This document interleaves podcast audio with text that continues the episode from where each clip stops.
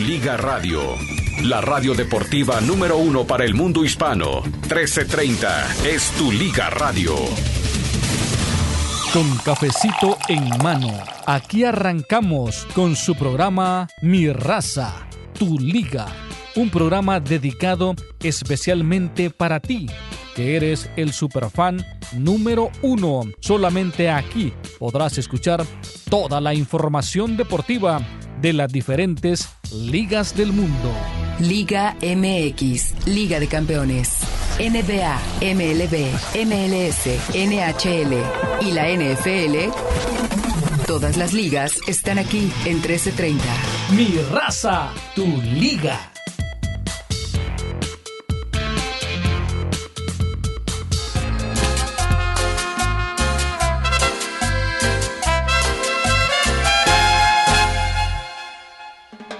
Lentamente me sube la fiebre, poco a poco se nubla mi vista, se detiene el latido en mi pecho y se acorta mi tiempo de vida y mis labios tiemblan de frío y mis piernas no tienen reflejos. He llegado a un estado de coma por su amor que es un dulce veneno. Me atrapó con un beso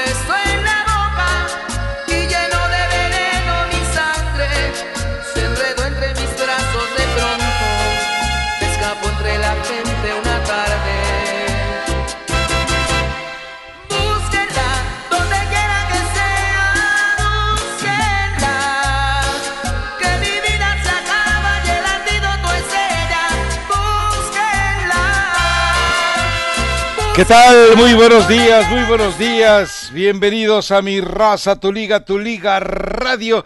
eh, transmisión que se origina desde la ciudad de Burbank. Ahí están los estudios. Yo estoy cómodamente en casa mientras eh, Etel, Etel Colato y Mario Amaya están en el estudio.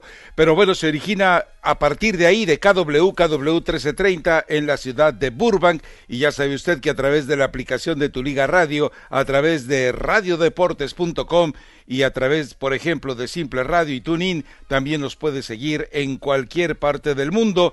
Como ya sabe usted que lo hace gente en Alemania, lo hace gente en Corea, lo hace gente en muchas ciudades de México, lo hace gente en todas partes donde es posible tener la aplicación y que además en estos momentos de cuarentena, pues qué mejor compañía podría tener usted precisamente que mi raza, tu liga, tu liga radio y por supuesto el resto de la programación. Ya sabe, después de nosotros viene la doctora Neida Carballo Ricardo.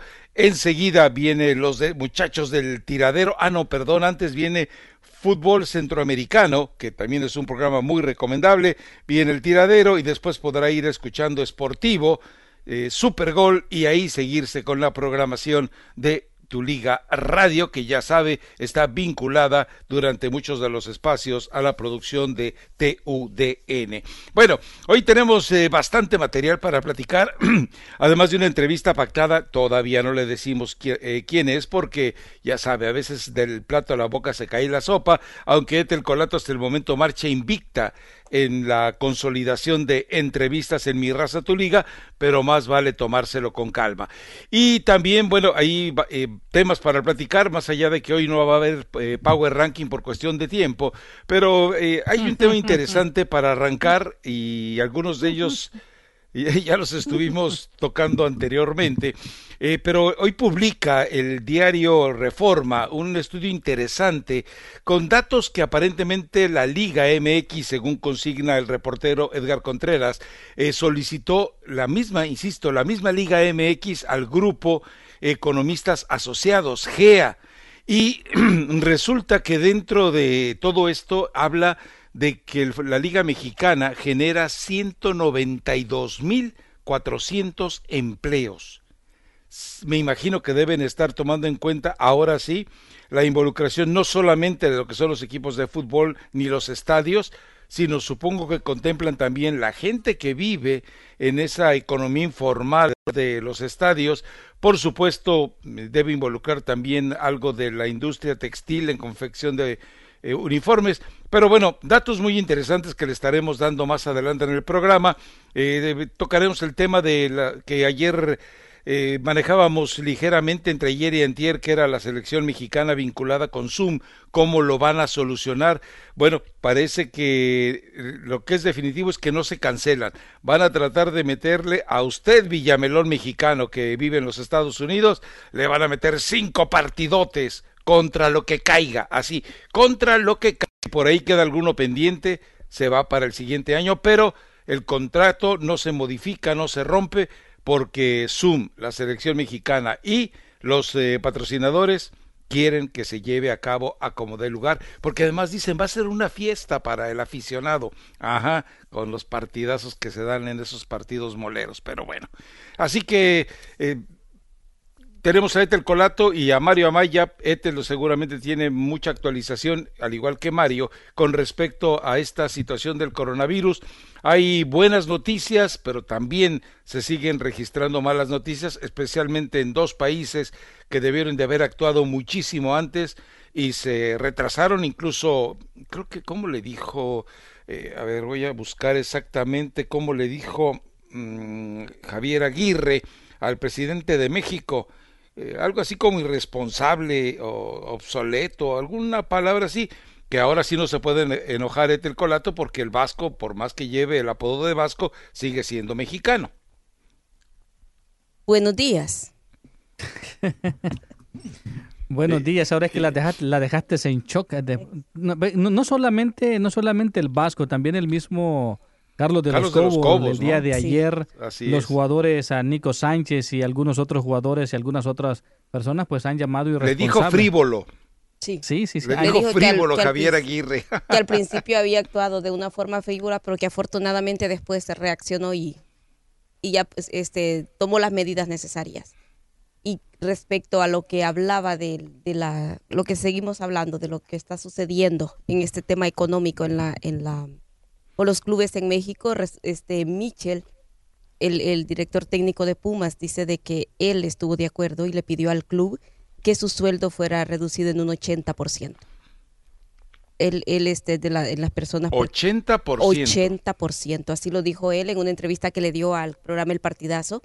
Y este dice de que el, la, la reducción de él, solamente de él en el club, es 80%, pero porque él así lo pidió porque dijo de que estaba de acuerdo con este ajuste y que ese dinero se utilizara para este para pagar los salarios, porque dijo que a, sus colaboradores trataran de, darle los salarios y que si tenía él que, sacrificarse, pues que él lo hacía con gusto.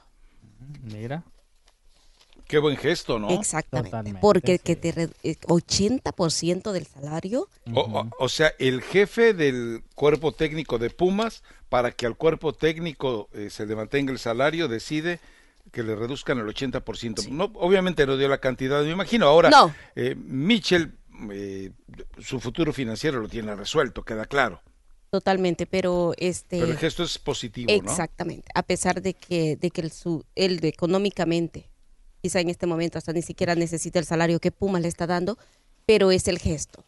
Por sobre todo, que es lo que hablábamos, que si de esta no salimos mejores, entonces no hemos aprendido nada. Y yo creo que Mitchell en este caso está dando el buen ejemplo de compañerismo y solidaridad. Bueno, Mario Amaya, cuéntenos. Claro que sí, Rafa. Bueno, más adelantito estaremos escuchando las declaraciones que diera Rubén Zambuesa para, para ESPN y temas interesantes, ¿no? Este, le hace Faitelson la pregunta acerca de que si Miguel Herrera eso ha sido uno de, ah, el mejor técnico que ha tenido el equipo de las Águilas de la América. Pero más adelante escuchamos la respuesta de Rubén Sambuesa. Pepe Reina, la, este portero español, la verdad dice que la vio muy cerquita porque le costó respirar durante 25 minutos. Hay que recordar de que también fue positivo de coronavirus y la verdad esto pues sigue afectando no solamente a las personas, a los deportistas y a todo el mundo en general. Aquí no respeta ni color, ni tamaño, ni edad, ni estatus de ninguna clase. Así es. Así es, lamentablemente eh, la peor pandemia de la historia, lamentablemente a veces negligencia para saber manejarla, hablo de los casos concretos de Estados Unidos y de México, más allá de que España e Italia, bueno, por situaciones también eh, similares han tenido que afrontar lamentablemente una cantidad impresionante de muertes, pero bueno, a final de cuentas ya se actuó, vamos a ver hasta dónde estas medidas que se están tomando, insisto, tardías, pero que evidentemente eh, son el reflejo de la desesperación por cambiar las cosas. Incluso el presidente de Estados Unidos dijo que eh, estas dos próximas semanas serían realmente eh, preocupantes, graves, peligrosas. Así, así, así lo dijo que aproximadamente como el 15 de, de abril California va a vivir el, peor momento. ¿Y por qué California? Él lo dijo así. ¿Por qué no se lo lleva para otro lado? No, no, no, porque como está dando las fechas de los estados y habló que ahí por aproximadamente como por el 21 de abril sería para Miami. ¿Por qué no hacía alrededor de la Casa Blanca? Pues porque Nueva York, eh, recuerden que es el, el, que está viviendo ahorita las horas más tristes, más oscuras eh, de esta, de esta pandemia, con la cantidad de muertos. Y le, le siguen pidiendo a la gente, por favor, vaya haga todo lo que las autoridades dicen, porque es, es, determinante. En este momento ya es cuestión de vida o muerte obedecer a lo que las autoridades están, están pidiéndole a la población. Bueno, vamos a ir a la pausa. Regresamos enseguida. Continuamos con estos temas aquí en Mi Raza, Tu Liga, Tu Liga Radio. Y ya sabe, de inmediato la actualización con el duelo. Pimpinela.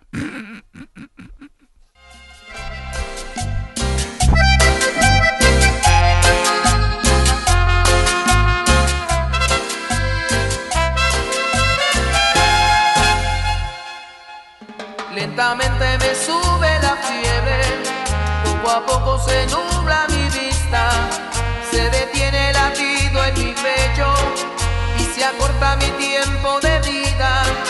Y mis labios tiemblan de frío y mis piernas no tienen reflejos.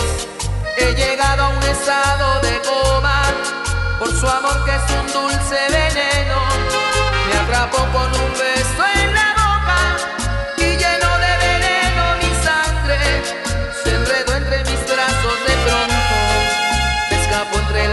Gracias por estar en sintonía de Tu Liga Radio. Ponga mucha atención a lo siguiente. Para ayudar al público que no puede encontrar productos frescos y comestibles en su mercado local, el emblemático restaurante familiar Norms de Los Ángeles ofrecerá el paquete Atención Norms a partir de mañana viernes 20 de marzo desde las 7 de la mañana. El paquete de atención Tu Liga Radio presenta Información Mundial México.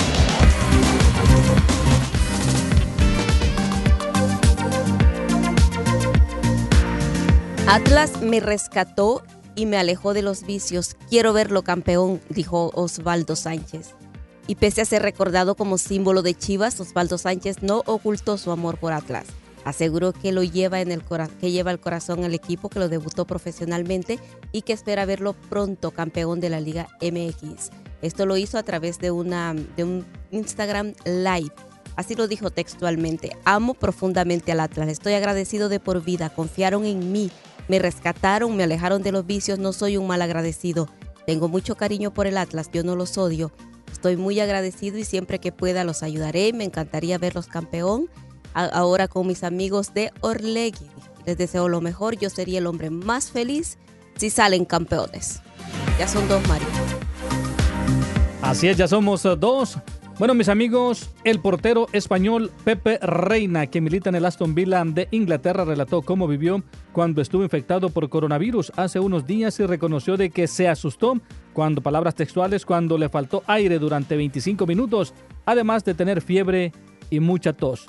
En una entrevista concedida al diario italiano Corriere dello Sport, el futbolista de 37 años, eh, quien está aislado en Birmingham junto con su familia, reveló de que ya superó la enfermedad. Y Memo Vázquez asegura que a San Luis le vino bien el parón. Mire, Guillermo Vázquez, director técnico del Atlético San Luis, aseguró que no todo es malo tras la inactividad de la Liga MX debido al coronavirus, pues aseguró que este periodo le está sirviendo para analizar y mejorar lo logrado hasta la jornada 10 cuando se suspendió el clausura 2020. Creo que viene bien, a mí me gusta siempre tomar las cosas de forma positiva, no nada más el aspecto futbolístico que a nosotros nos estuvo costando en las últimas semanas. Viene bien una pausa para darnos cuenta realmente en dónde estamos parados. Es lo que he hablado con los jugadores, de tratar de ser mejores personas, mejores profesionales y hacer las cosas con más conciencia, dijo Memo Vázquez. Muy bien, mis amigos, y también de parte de tu Liga Radio 1330M, le damos un agradecimiento a todas esas empresas, a todos esos negocios que se han mantenido pues abiertos, más que todo en esta terrible pandemia, y un agradecimiento muy pero muy especial a los restaurantes Norms, quienes se mantienen abiertos, solamente tienen comida para llevar, pero en sus localidades están disponibles para que si usted necesita de alimento calientito, lo puede hacer, puede pasar y aparte tiene un paquete de 35 dólares. Así que pase, pregunte o simplemente pida su comida para llevar. Gracias, Nonos, por estar con toda la comunidad en estos tiempos difíciles. Regresamos a Mi Raza Tu Liga en Tu Liga Radio. Gracias, gracias a Etel Colato y a Mario Amaya por esta actualización. A ver, eh, más adelante también hay un tema ahí que vale la pena platicar. Yo no me, yo no me percaté de esto, eh, pero bueno, aparentemente ocurrió especialmente hacia los medios televisivos. Eh, Ricardo Lavolpe, poco antes de la Copa del Mundo de Alemania, aparentemente tuvo un gesto que, de haberse hecho público, hubiera significado, pues, obviamente, la renuncia o el despido como técnico de la selección mexicana.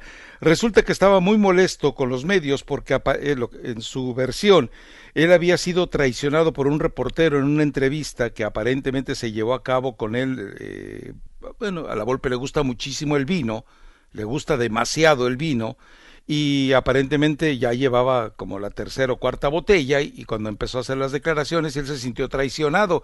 Entonces se volteó con un gesto obsceno hacia los medios y mostró mm, sus partes nobles y dijo aquí con música de Agustín Lara. Eh, esta es una revelación que hace Miguel Gurbitz de Telemundo, saludos a Miguel, y que dice que en ese momento la televisora para la cual trabajaba, Televisa, no se hiciera público y aparentemente fue algo que acataron los pocos medios que se dieron cuenta. Dice que incluso hay un video que quedó eh, grabado ese gesto de la Volpe y que, bueno, fue simplemente por berrinche y la Volpe es capaz de eso y más. Esto obviamente para eh, dejarlo más o menos en el contexto de los comportamientos que ha tenido. Pero bueno, podemos tocar ligeramente el tema más adelante. A ver, Pero este, que Rafa, perdón, hablando de eso mismo, este, dijo la Volpe en esa oportunidad también, que fue el mes pasado, que este, en ese Mundial de Alemania 2006, que la medalla que él ganó para el, este, de campeón del mundo en el 78, que la fundió y que hizo 23 medallitas y se las entregó a los 23 jugadores de la selección. Sí, así fue. ¿Y le alcanzó? Eh, pues medallitas, y la, otra era una medalla más o menos eh, respetable y yo creo que ahí era más el gesto que la dimensión de la, de, la medalla, ¿no?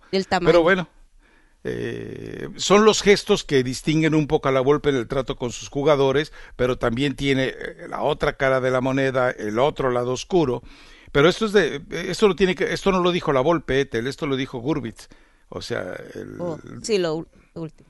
Pero como hablábamos del Mundial de Alemania 2006, ah, también este hay que como anécdota, ¿no? Exacto. Una anécdota de, lo que es el trato, lo que hablaba Rafa, lo que es el o trato. Sea, se nos fue como aquel, ¿verdad, Mario? no, pero es que si vamos a hablar lo malo, hablemos lo bueno también. Bueno, pero estamos hablando de un tema totalmente distinto. Además, el otro ya era conocido y este no. Ok. Entonces, bueno, a ver, sí, por, gracias eh, eh por su gente sí, gentileza, ya después de que la regó. El grupo de economistas asociados, eh, según consigna Reforma, a solicitud de la misma Liga MX, hizo un estudio financiero de lo que representa el fútbol en México y hablaba de 192.300 empleos. insisto, no solamente se trata de jugadores, de oficinistas, de técnicos, de masajistas, eh, directivos, a lo mejor en algunos clubes hasta incluyen al promotor, porque pues, alguno de ellos debe tener hasta sueldo fijo. Y esto representa, ojo con las, con las, con las cifras, representa el 54% del Producto Interno Bruto en la industria deportiva de México. Representa el 25% del Producto Interno Bruto de la industria del entretenimiento en México y representa el 0.4% del total de el, del, total del Producto Interno Bruto del país. Eh, habla de, eh, por ejemplo, el valor de venta de 2018 alcanzó los, 100, los 55 mil millones de pesos, son 2 mil millones de dólares. Y eh, sin embargo, el grupo Economistas Asociados, GEA, mm, explicaba que por cada peso que generaba el fútbol mexicano, se generaba otro más. Entonces, esto eh, le permitía asegurar que ascendía a cerca de 114 mil millones de pesos el acumulado de ventas durante 2018. Estamos hablando ya de 5.5 eh, 5.5 mil millones de dólares. Es decir, es una cantidad eh, realmente importante, sobre todo conforme a los empleos que genera, 192.400, 192.300. Entonces, eh, por eso hay esa ansiedad que en este momento vive la liga por regresar a la actividad, ¿no? Aparentemente ya lo, lo que habíamos platicado aquí, pues ya va a ser casi tres semanas, dos semanas y algo, era en el sentido de que eh, van a ser las jornadas dobles, bueno, pues ya está prácticamente confirmado. Incluso eh, estaba leyendo una columna de medio tiempo con Paco Arredondo que él establece también eso, ¿no? Lo que habíamos comentado aquí hace ya días, en el sentido de que van a 24 días, siete jornadas dobles, y si hay que recortar, ojo, si hay que recortar el periodo vacacional, ya se les dijo a los jugadores, vas a tener que alinearte y nada de protestar con FIFA entonces se vienen tiempos eh, duros en ese sentido y espero que los... Aquí lo primero que hay que eh, tener eh, mucho cuidado es el trabajo del preparador físico, porque va a recibir jugadores, no les puedo llamar bultos, porque a final de cuentas hay algunos que se ejercitan, pero sí puedo asegurar que algunos jugadores van a llegar tiesos, esa es la verdad, este, enmojecidos. Porque el, ajá, ayer Guardiola decía, vamos a regresar gordos y, lo que es lo que está diciendo. juega. Que no juega. Y es lo que están diciendo que este aunque estén entrenando en sus casas y ellos ah, de manera virtual los están controlando, pero nada es. O sea, cree que andan ahí como por el 70%. Esa falta de actividad, aunque estés en tu casa, estés en una caminadora, en una bicicleta, no es lo mismo que estar en los entrenamientos diarios, que estar en un terreno de juego, pues eh, no es lo mismo. Y sí, un, tal vez un, sí, como tú lo mencionas, un 70, un 60% en su capacidad física, de esos jugadores y, un, y la mayoría vamos a ver uh, cuando mirábamos al Bofo Bautista en su momento, ¿no? Medio panzoncito. Bueno, como la, imagínate cómo va a regresar la Chofis. Cachetón. Eh, bueno, ya está. Pero, eh, a ver, eh, para que a lo mejor la gente ya lo dimensiona, por ahí tenemos a varios que son, que trabajan con equipos de juveniles o de menores de edad, si alguno de ellos nos quiere llamar y comentarnos sobre esto si tiene, vamos, si tiene nociones eh, básicas de preparación física, pero por ejemplo, no es lo mismo por mucho que estés eh, haciendo una sesión aislada de bicicleta o de caminadora o de, o de sprints cortos en tu jardín, el, futbolista, eh, evidentemente no es lo mismo que los entrenamientos de alta intensidad en los cuales son los que sin duda van forjando mejor la maquinaria del futbolista para ese tipo de competencias, ¿no? Como la Liga Mexicana. Eso no hay manera de recuperarlo. Es más, este parón debe ser peor que las vacaciones de verano, que suelen ser las más largas, ¿eh? Sí, y por ejemplo la MLS que apenas había jugado dos, fechas, ¿verdad? y, y, venía de cuatro meses casi de estar parados. Y esto, o sea, es...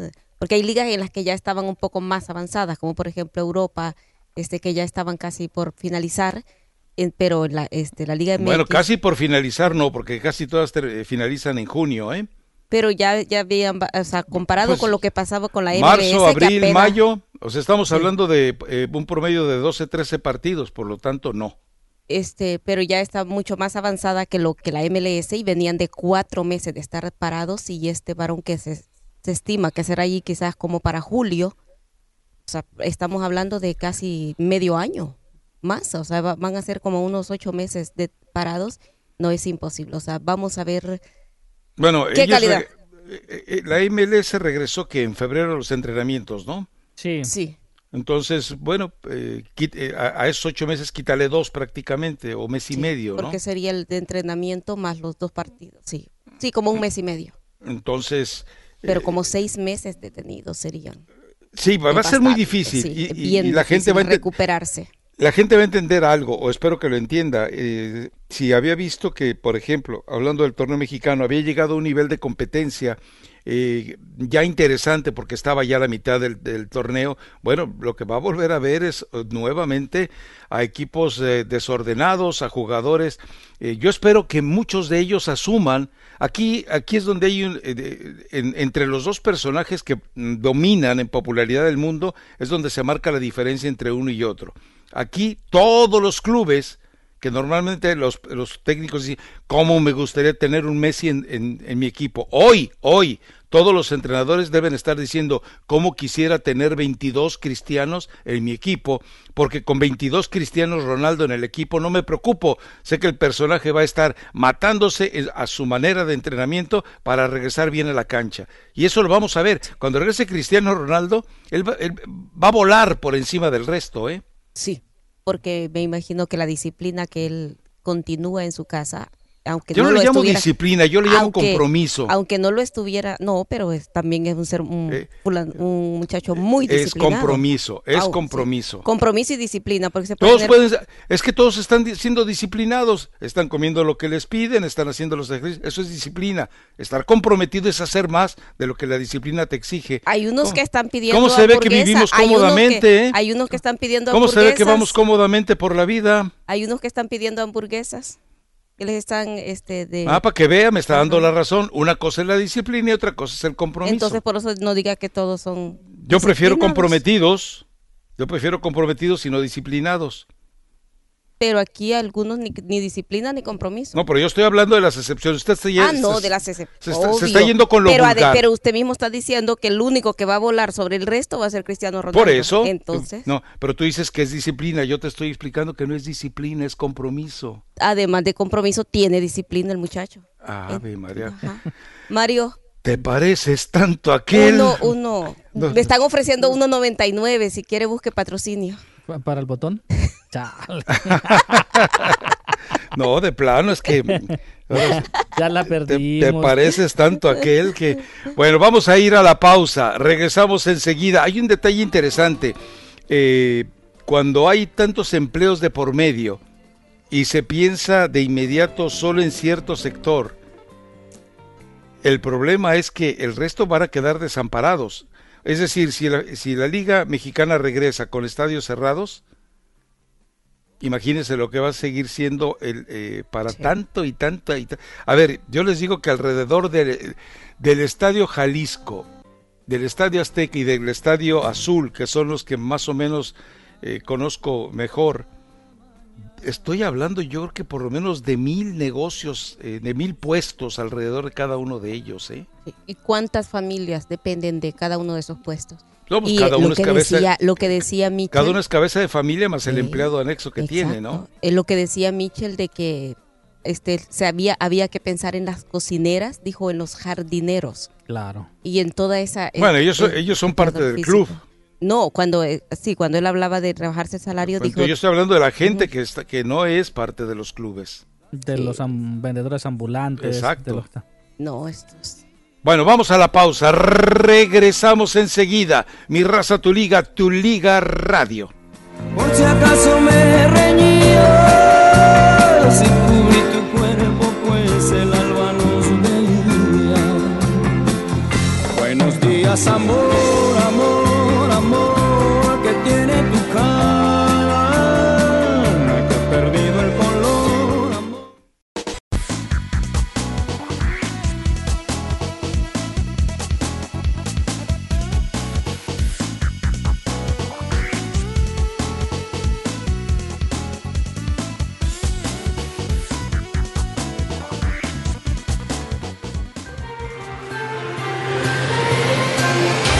Liga Radio 1330M mantiene el compromiso de informar lo más reciente de la emergencia mundial.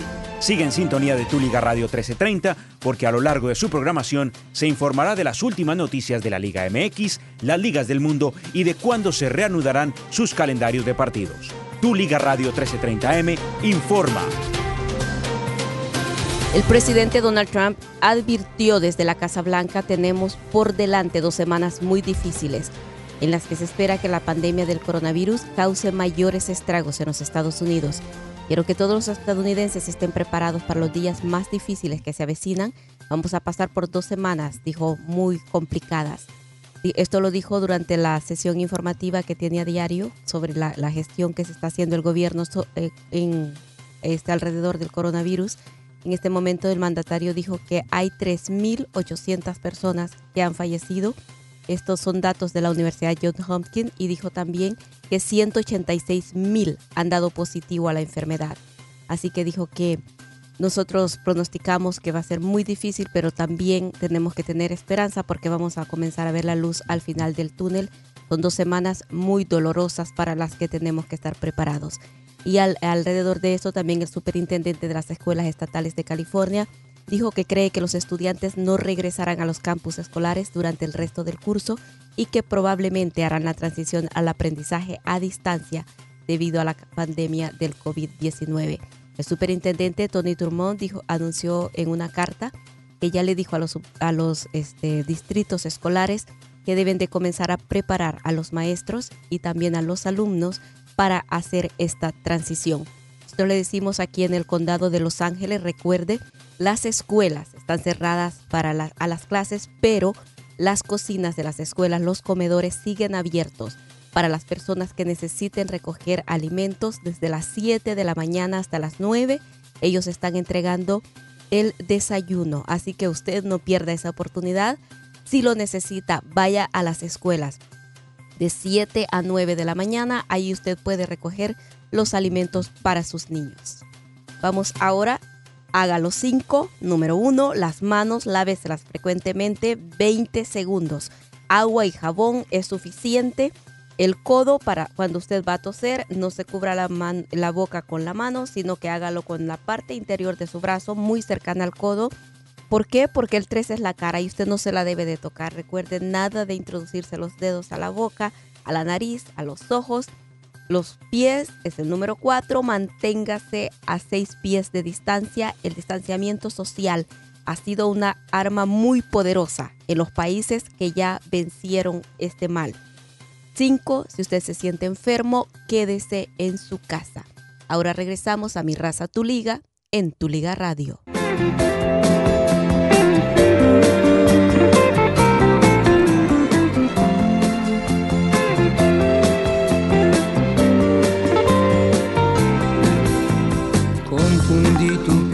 Nácar con la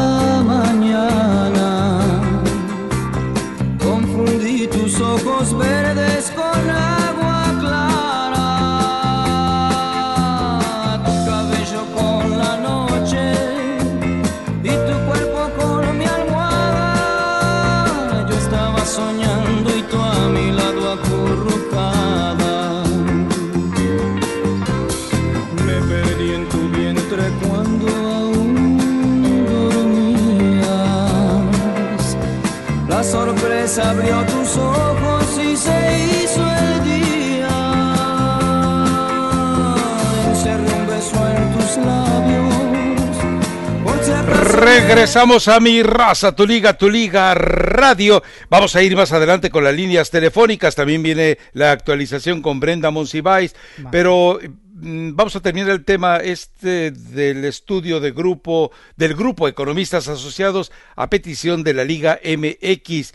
Eh, el hecho de conocer, porque estos además ya no son eh, proyecciones, sino son eh, situaciones realmente puntuales dentro del estudio, el hecho de que un fútbol como el mexicano participe o genere o se involucre en un movimiento financiero de 55 mil millones de pesos que en eh, la carambola que menciona el grupo GEA, en el sentido de que cada peso del que se habla está involucrando a otro, es decir, esto nos lleva a 114 mil millones de pesos.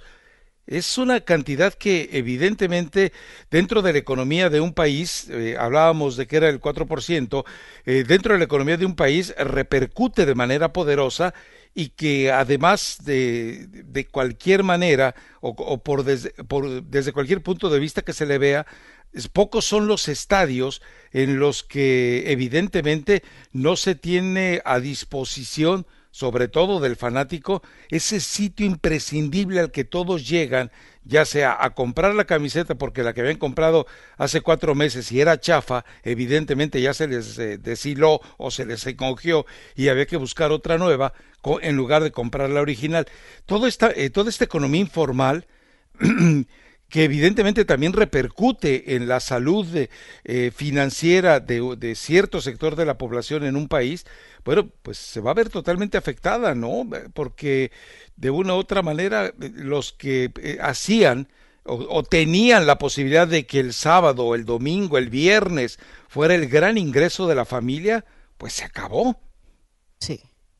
Y lo peor es que no hay para, las, ese sector informal del comercio en nuestros países, en Latinoamérica, o sea, inclusive acá, no hay este, una política del gobierno para, para ayudar a esta gente. Eso es lo peor. Y todo no, porque no está registrado. Exactamente, porque por la informalidad entonces ellos no están registrados y no, no hay forma de que haya ingresos para ellos desde los gobiernos, porque muchos de los gobiernos están este, dando ayuda, pero en este caso, ¿qué pasa con esta gente? No, y estamos, hemos estado preocupados por las personas que trabajan en los estadios, que ellos, eh, pues por lo menos están reportados a, eh, están reportados, pero esos, sinceramente, o sea, esas personas que trabajan afuera de los estadios, que tienen sus puestos de golosinas, de tacos, de, de lo que sea. Los souvenirs. Esos, sinceramente, han quedado desamparados y sin ninguna esperanza, que es lo peor, de, lo peor tantito.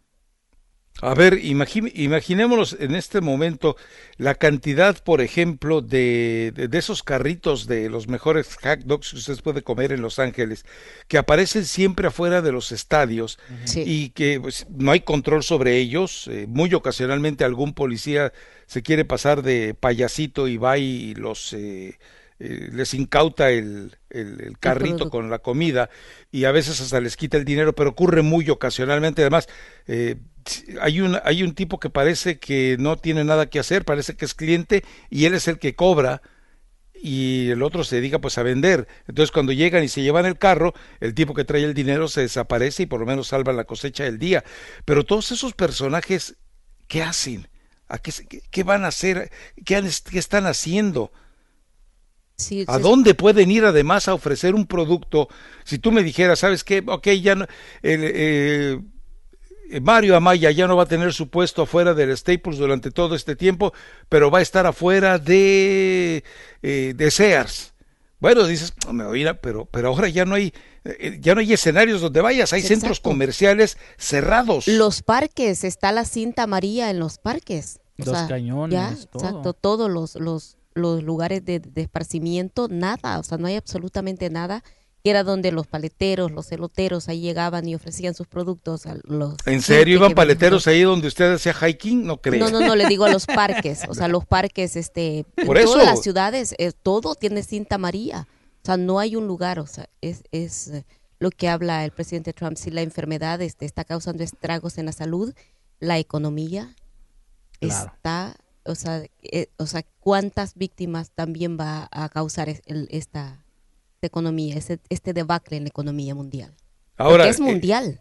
la repercusión, el efecto eh, posterior va a ser también desenfrenado. Es decir, cuando de repente abran las puertas de los diferentes escenarios deportivos, cuando ya estén las grandes ligas eh, totalmente en funcionamiento, cuando regrese la MLS, cuando la NBA se reincorpore, cuando venga el hockey, cuando llegue, insisto, la NFL, de repente eh, el, auge que se va a venir encima y que espero que no vaya a reaccionar el empresario de manera mezquina queriendo aumentar precios para tratar de recuperar en dos, eh, en dos semanas lo que puede recuperar en dos años a final de cuentas, bueno, eh, la gente va a tratar de salir, de encontrar el desahogo inmediato cuando le digan, ok, puedes salir de tu casa. Que esto, insisto, puede llevar todavía un mes más o puede prolongarse hasta dos meses. ¿eh? Sí.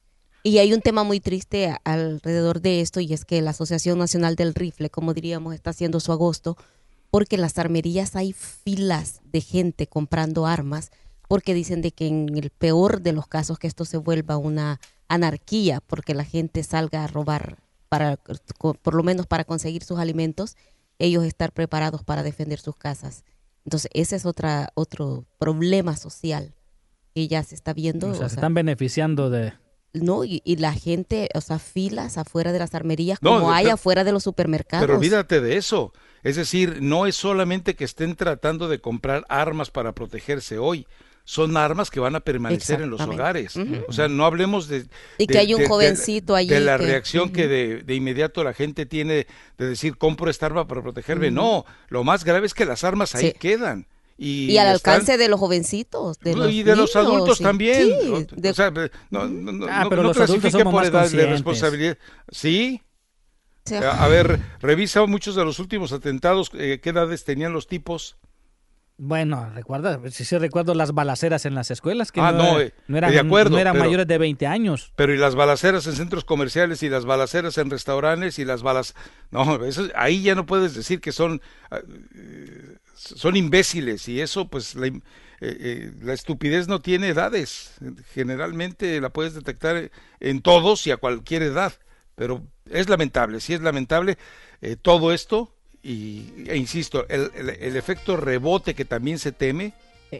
Hay que tener mucho cuidado. Pero bueno, vamos a ir a la pausa y vamos a ir con llamadas, vamos a ir con mensajes de voz, así que Platíquenos, a lo mejor usted conoce a alguien que se dedica a este a esta rama de la, economía informal, a alguien que lamentablemente está ya eh, viendo o sufriendo este tipo de situaciones porque tenía la posibilidad de vender afuera de un estadio y ahora de repente pues ya no lo puede hacer. Pues también, Volvemos. Eh, también Rafa, entonces vamos a seguir con la serie pues en la mesa redonda no del coronavirus y este viernes vamos a tratar la manera de conseguir a un economista para que nos dé un poquito más de detalles cómo, cómo nos va a afectar. y las medidas a tomar. No cómo nos va a afectar, cómo nos está afectando ya. Gracias. Bueno, volvemos enseguida. Mi raza, tu liga, tu liga radio.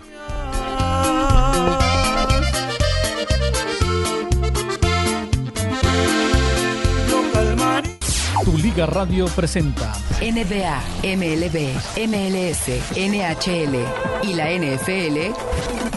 Todas las ligas están aquí en 1330. Tu Liga. Los fundamentos de la Revolución de Nueva Inglaterra y los patriotas establecidos por la familia Kraft están proporcionando comidas a militares en servicio activo, veteranos y sus familias que tienen acceso limitado a alimentos durante la pandemia de COVID-19.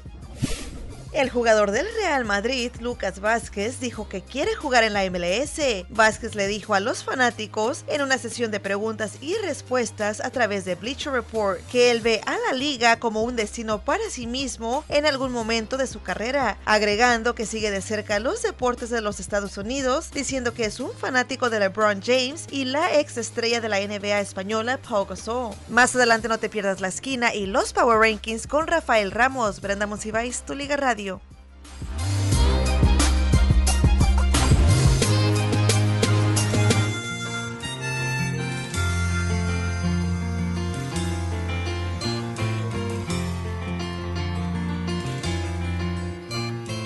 Esta es la historia de un sábado, que no importa qué mes, y de un hombre sentado al piano importa qué viejo café.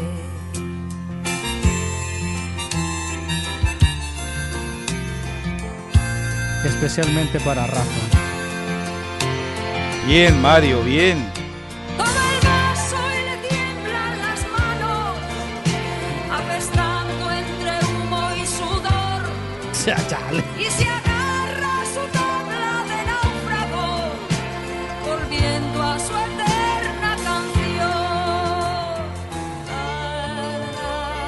El hombre del piano con Ana Belén. Estupenda voz la de Ana Belén, realmente. Sí, Nil Lucero te la dedica. ¿Nel cómo se llama?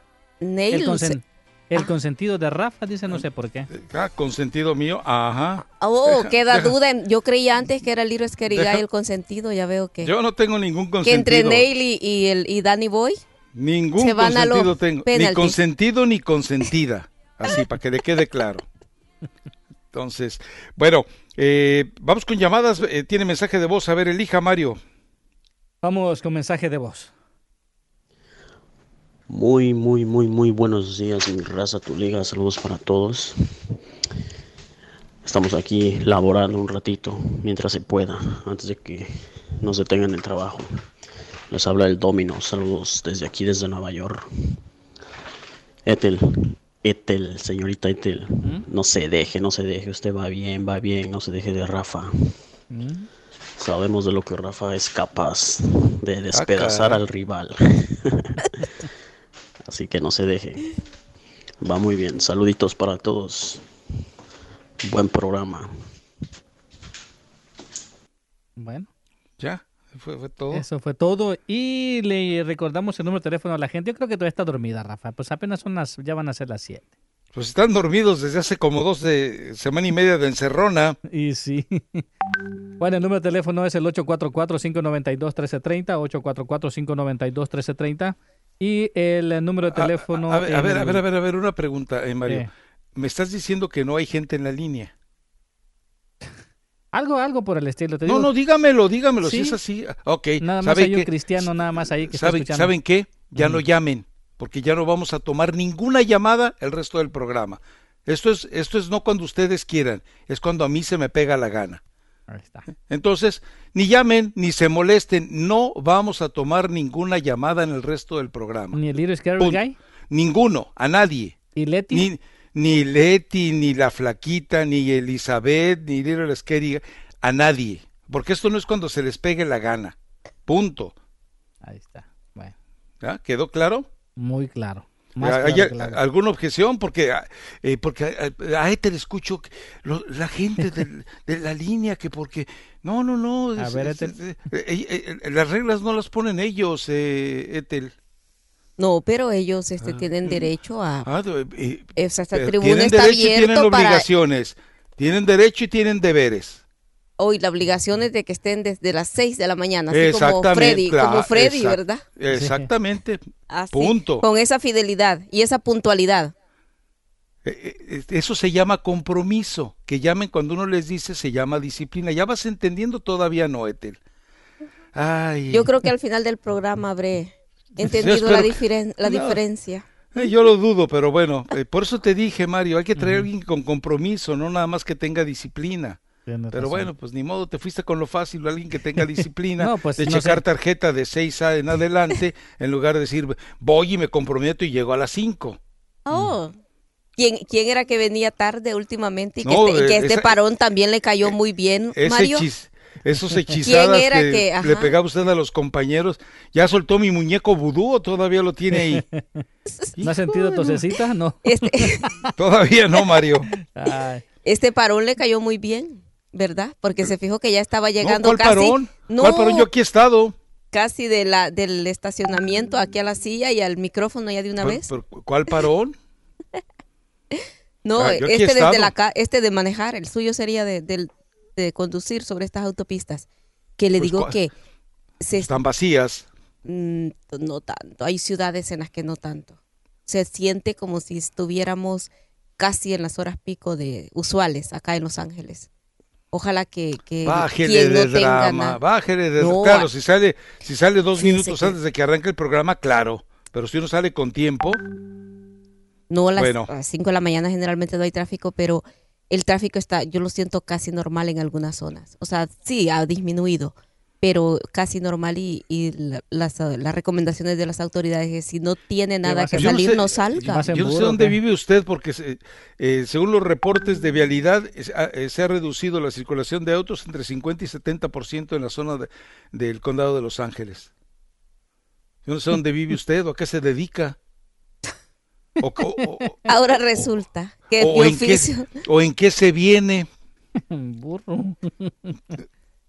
Aquí Déjelo dice- así. Ya, ya, Mario, ya. No vayamos Aquí- a salir con, los, con lo de las pupusas como ayer. Ya, déjelo así. Déjelo así. Dice aquí uno mensaje de texto. Dice, buenos días. Dice, yo traté de llamar y las líneas sonaban ocupadas durante casi toda la hora. Soy Davidito.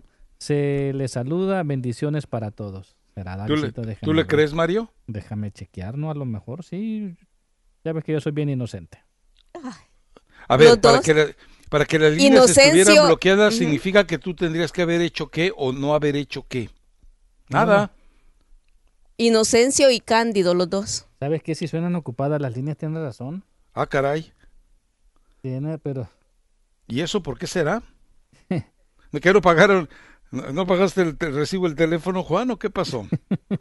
El servicio de teléfono ha sido momentáneamente interrumpido por falta de pago. no, no se crean. no, si suenan Bueno. ocupadas, tienen razón. ¿De Bueno, vamos a veras? Sí. ¿Cómo pueden sonar ocupadas? Bueno, vámonos a la pausa ya, Mario. Les recuerdo, siete y cuarto de la mañana, tiempo del Pacífico. Tendremos, eh, tenemos pactado una entrevista que a todos los chillermanos, uy, cómo, cómo los va a estremecer.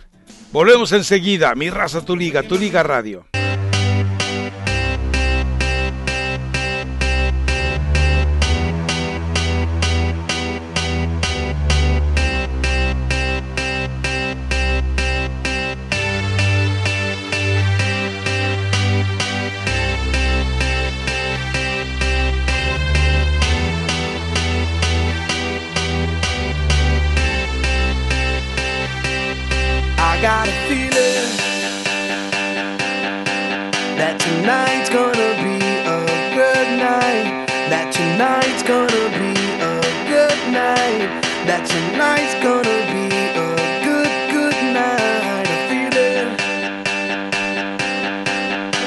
Regresamos a mi raza, tu liga, tu liga radio. Bueno, eh, les recuerdo que vamos a tener una entrevista, está pactada una entrevista a las siete y cuarto de la mañana. Espero que eh, el nivel de invicto que lleva en este momento Ethel Colato se mantenga, porque seguramente eh, será de interés para ustedes. Insisto, los que deben sentirse más emocionados deben ser los chilla hermanos y bueno, los americanistas evidentemente también tendrían que estar al tanto de todo esto.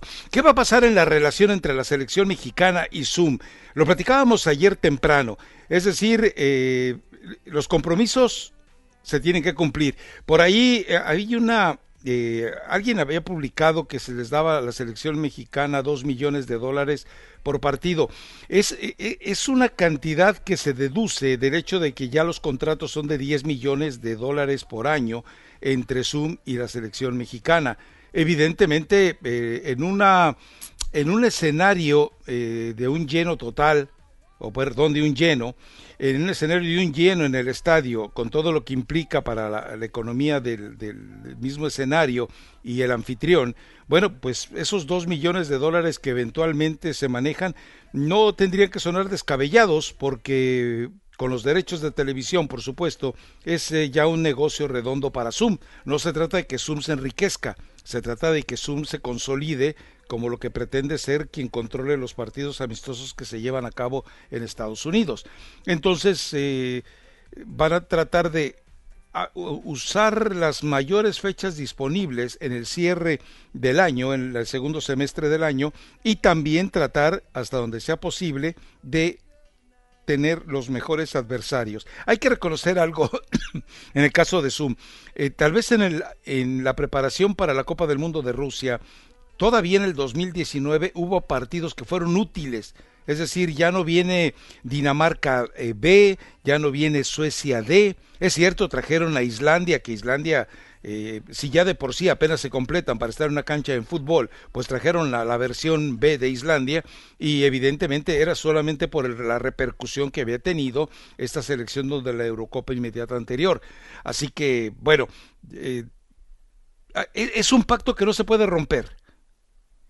Sí, es un contrato que ya tiene la, la federación con, con esta compañía acá en los Estados Unidos que tiene que realizar esta cantidad de partidos y este yo lo, lo complicado acá es este a dónde, o sea, en qué en qué fechas se tendría que hacer porque Entonces también sería cuándo, no dónde. y también también FIFA este va a todos los calendarios, sus fechas FIFA, todos sus calendarios van a ser modificados. Entonces, Bueno, debe Oh, estar por... eh, lo que- recuerden lo- que lo que hoy tenía que- reunión la, la UEFA, entonces debe estar Sí. por salir algunas de las resoluciones.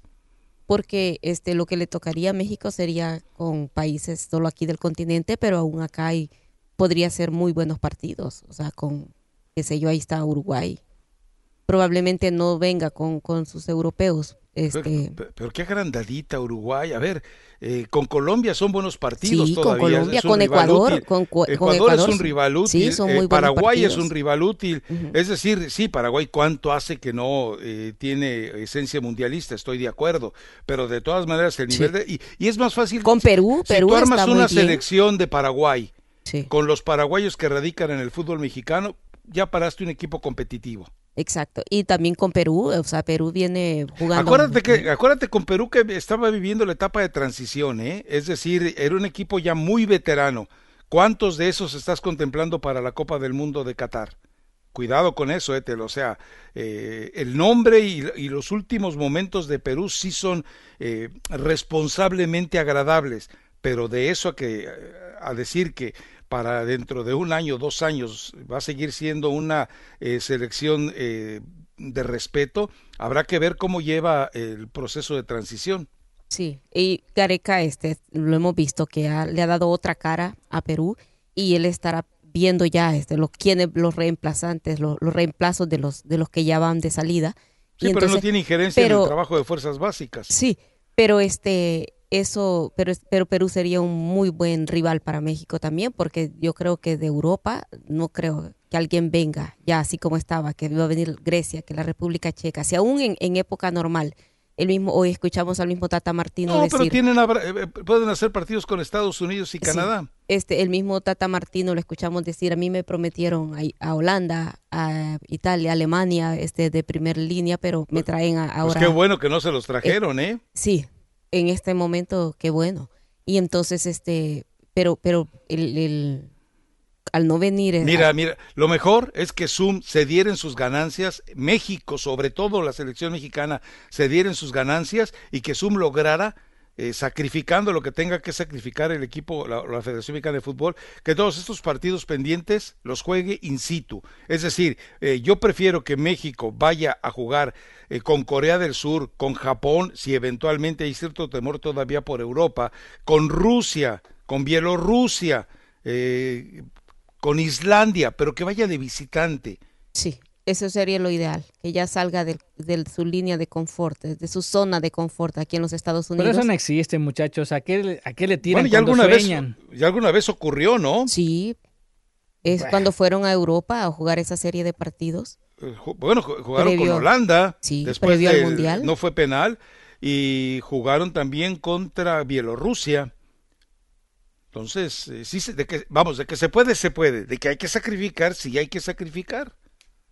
Pero tú crees que la Federación y Zoom van a sacrificar? Bueno, sí, es que eh, Zoom a lo mejor tendría que hacer un reajuste o llegar a un compromiso con la... eh, a ver, recuerda algo, Mm. si en un, en un partido que pertenezca por contrato a una televisora y, y, la, y la taquilla no es superior al 80%, eh, hay una especie de indemnización automática de, la orga- de los organizadores y del estadio. Bueno. Entonces, Pues sí, o sea, lo ideal sí sería eso, que se suspendan los partidos o que se, se haga una gira por Europa. Pero, o que Zoom tal vez en el próximo año, en lugar de cinco partidos, ah, vaya recuperando, que en lugar de cinco No, sean hombre, ocho. Imagínate. Ima- eh, eh, acuer- recuerda algo, se está atrasando la, la eliminatoria mundialista. se, se tienen que postergar eh, lo de la Liga de las Naciones. Yo supongo que va a terminar eh, por olvidarse eh, puntual y prácticamente, ¿no? Lo poco que le queda de vida a la Liga de las Naciones, pues. Claro. Pero bueno, eh, ¿les parece que nos vayamos a la pausa? Recuerde que viene la, actualiza- la actualización del duelo Pimpinela y recuerde también que viene la entrevista, si a final de cuentas todo lo que fue pactado se sigue al pie de la letra. Volvemos.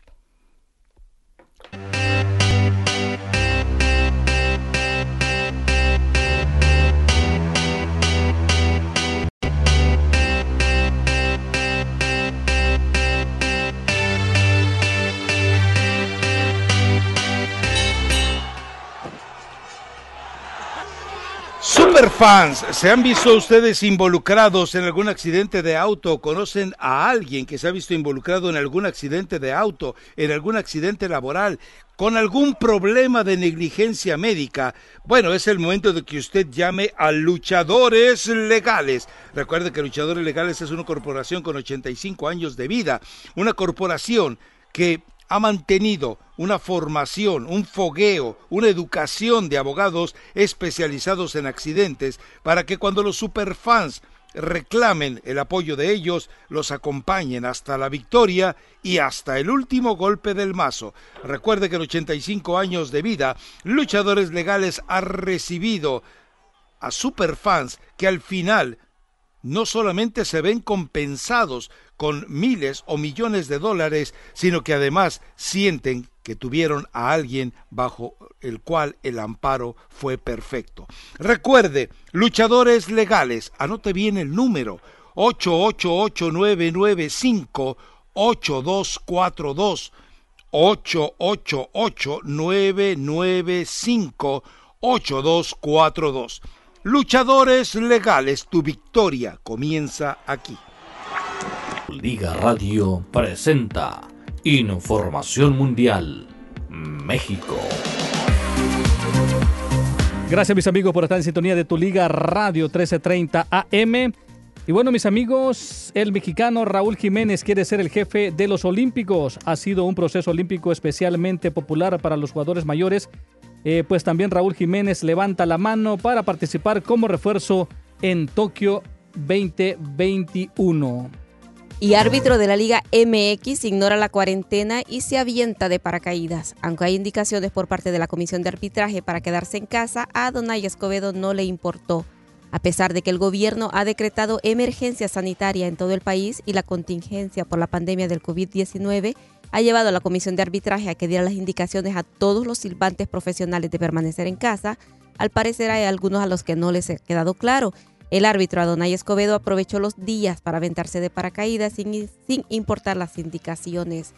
El silbante de la Liga MX compartió en sus redes sociales la experiencia en la que se le ve en el aire junto a un instructor, además de estar en el avión con mucha gente sin respetar las indicaciones de precaución sanitaria. Adonai Escobedo lleva ocho apariciones en lo que va de clausura 2020, cinco como árbitro central, uno como cuarto árbitro y dos como asistente. Bien, mis amigos, y el jugador del equipo del Real Madrid, Lucas Vázquez, ha reconocido de que le encantaría jugar en la MLS en el futuro, pero el día de hoy dice que sus intenciones son seguir con este equipo del Real Madrid, pero de que si en su momento se da la oportunidad, también está pensando en llegar aquí a la MLS. Regresamos a Mi Raza, Tu Liga, en Tu Liga Radio, Rafael, ya con el invitado listo y preparado el día de hoy. Adelante, te escuchamos. Perfecto, vamos entonces directamente a la línea telefónica. En ella se encuentra Miguel Herrera, técnico de las Águilas del la América. Miguel, gracias por tomar la llamada. Un placer volver a saludarte después de tanto tiempo. Sí, Rafa, ¿cómo estás? buenos días. Un gusto saludarte también. Miguel, eh, platícanos eh, en, lo personal, ¿cómo llevas esta etapa de cuarentena? Eh, ¿Cómo supervisas a tu grupo de jugadores? Eh, está, eh, ¿Hay manera de controlar y sobre todo, más allá del compromiso y de la disciplina, que es fundamental en un plantel como el América, ¿hay manera de supervisarlos puntual y digitalmente? Sí, sí, sí, la verdad que todos los días nos juntamos a las diez y media de la mañana, hacemos una sesión de trabajo con el preparador físico por medio de las redes sociales, digo, de YouTube y de una aplicación llamada Zoom. Ahí nos vemos, eh, platicamos y empieza el ejercicio, ¿no? Y la verdad es que lo están haciendo muy bien, es la verdad que bastante eh, eh, el trabajo que ponen los, preparadores físicos y ellos la verdad que están trabajando muy bien. Hay una sesión a las 10 de la, de la mañana y hay otra sesión a las 6 de la tarde y pues ahí estamos, ahí estamos trabajando eh, a la distancia, pero con orden, tratando de que el equipo no pierda la parte física para cuando tengamos que regresar, pues sea más fácil recuperar la parte eh, futbolística. Te voy a dejar, eh, Miguel, te voy a dejar con Etel Colato y con Mario Maya, pero te pregunto antes, eh, ¿en qué condición física? Evidentemente va a haber un impacto en el ritmo y va a vas a tener que rascar fuerte y trabajar fuerte sobre la memoria táctica de tus jugadores para recuperar lo que quieres que el equipo haga en la cancha.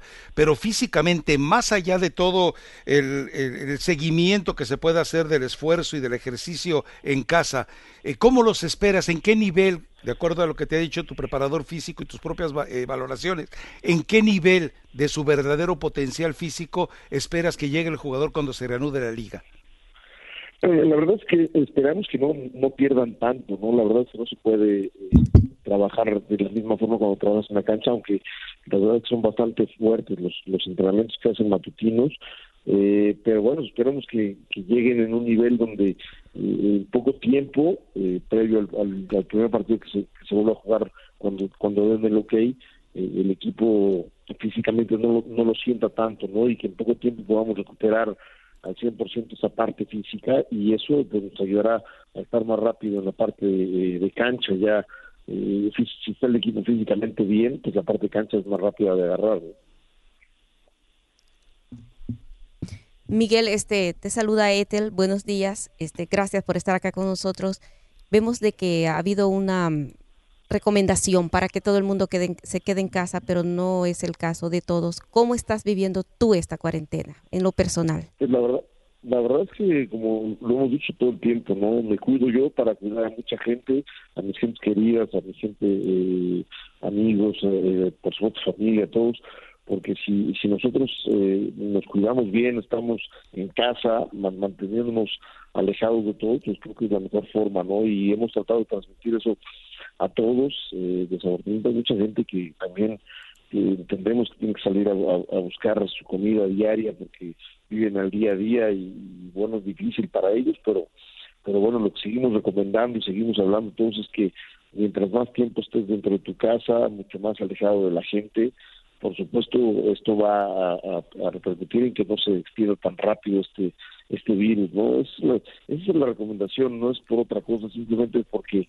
el contagio no sea tan masivo y los y, y la gente de salud pueda atender a toda la gente que está enferma y que y que por supuesto tiene este contagio, ¿no? Y, haya camas, haya hospitales, haya doctores que puedan atender a la gente que está que está enferma y, poder ayudarla. Entonces, la mejor manera, por supuesto, sin duda alguna, es mantenerte en tu casa, estar tranquilo, estar eh, tratando de esperar a que esto descienda, a la curva ascendente vaya para abajo y, puedan dar el ok para volver a, salir y volver a- a vivir otra vez normalmente, ¿no? Miguel, muy buenos días. Te habla Mario Amaya.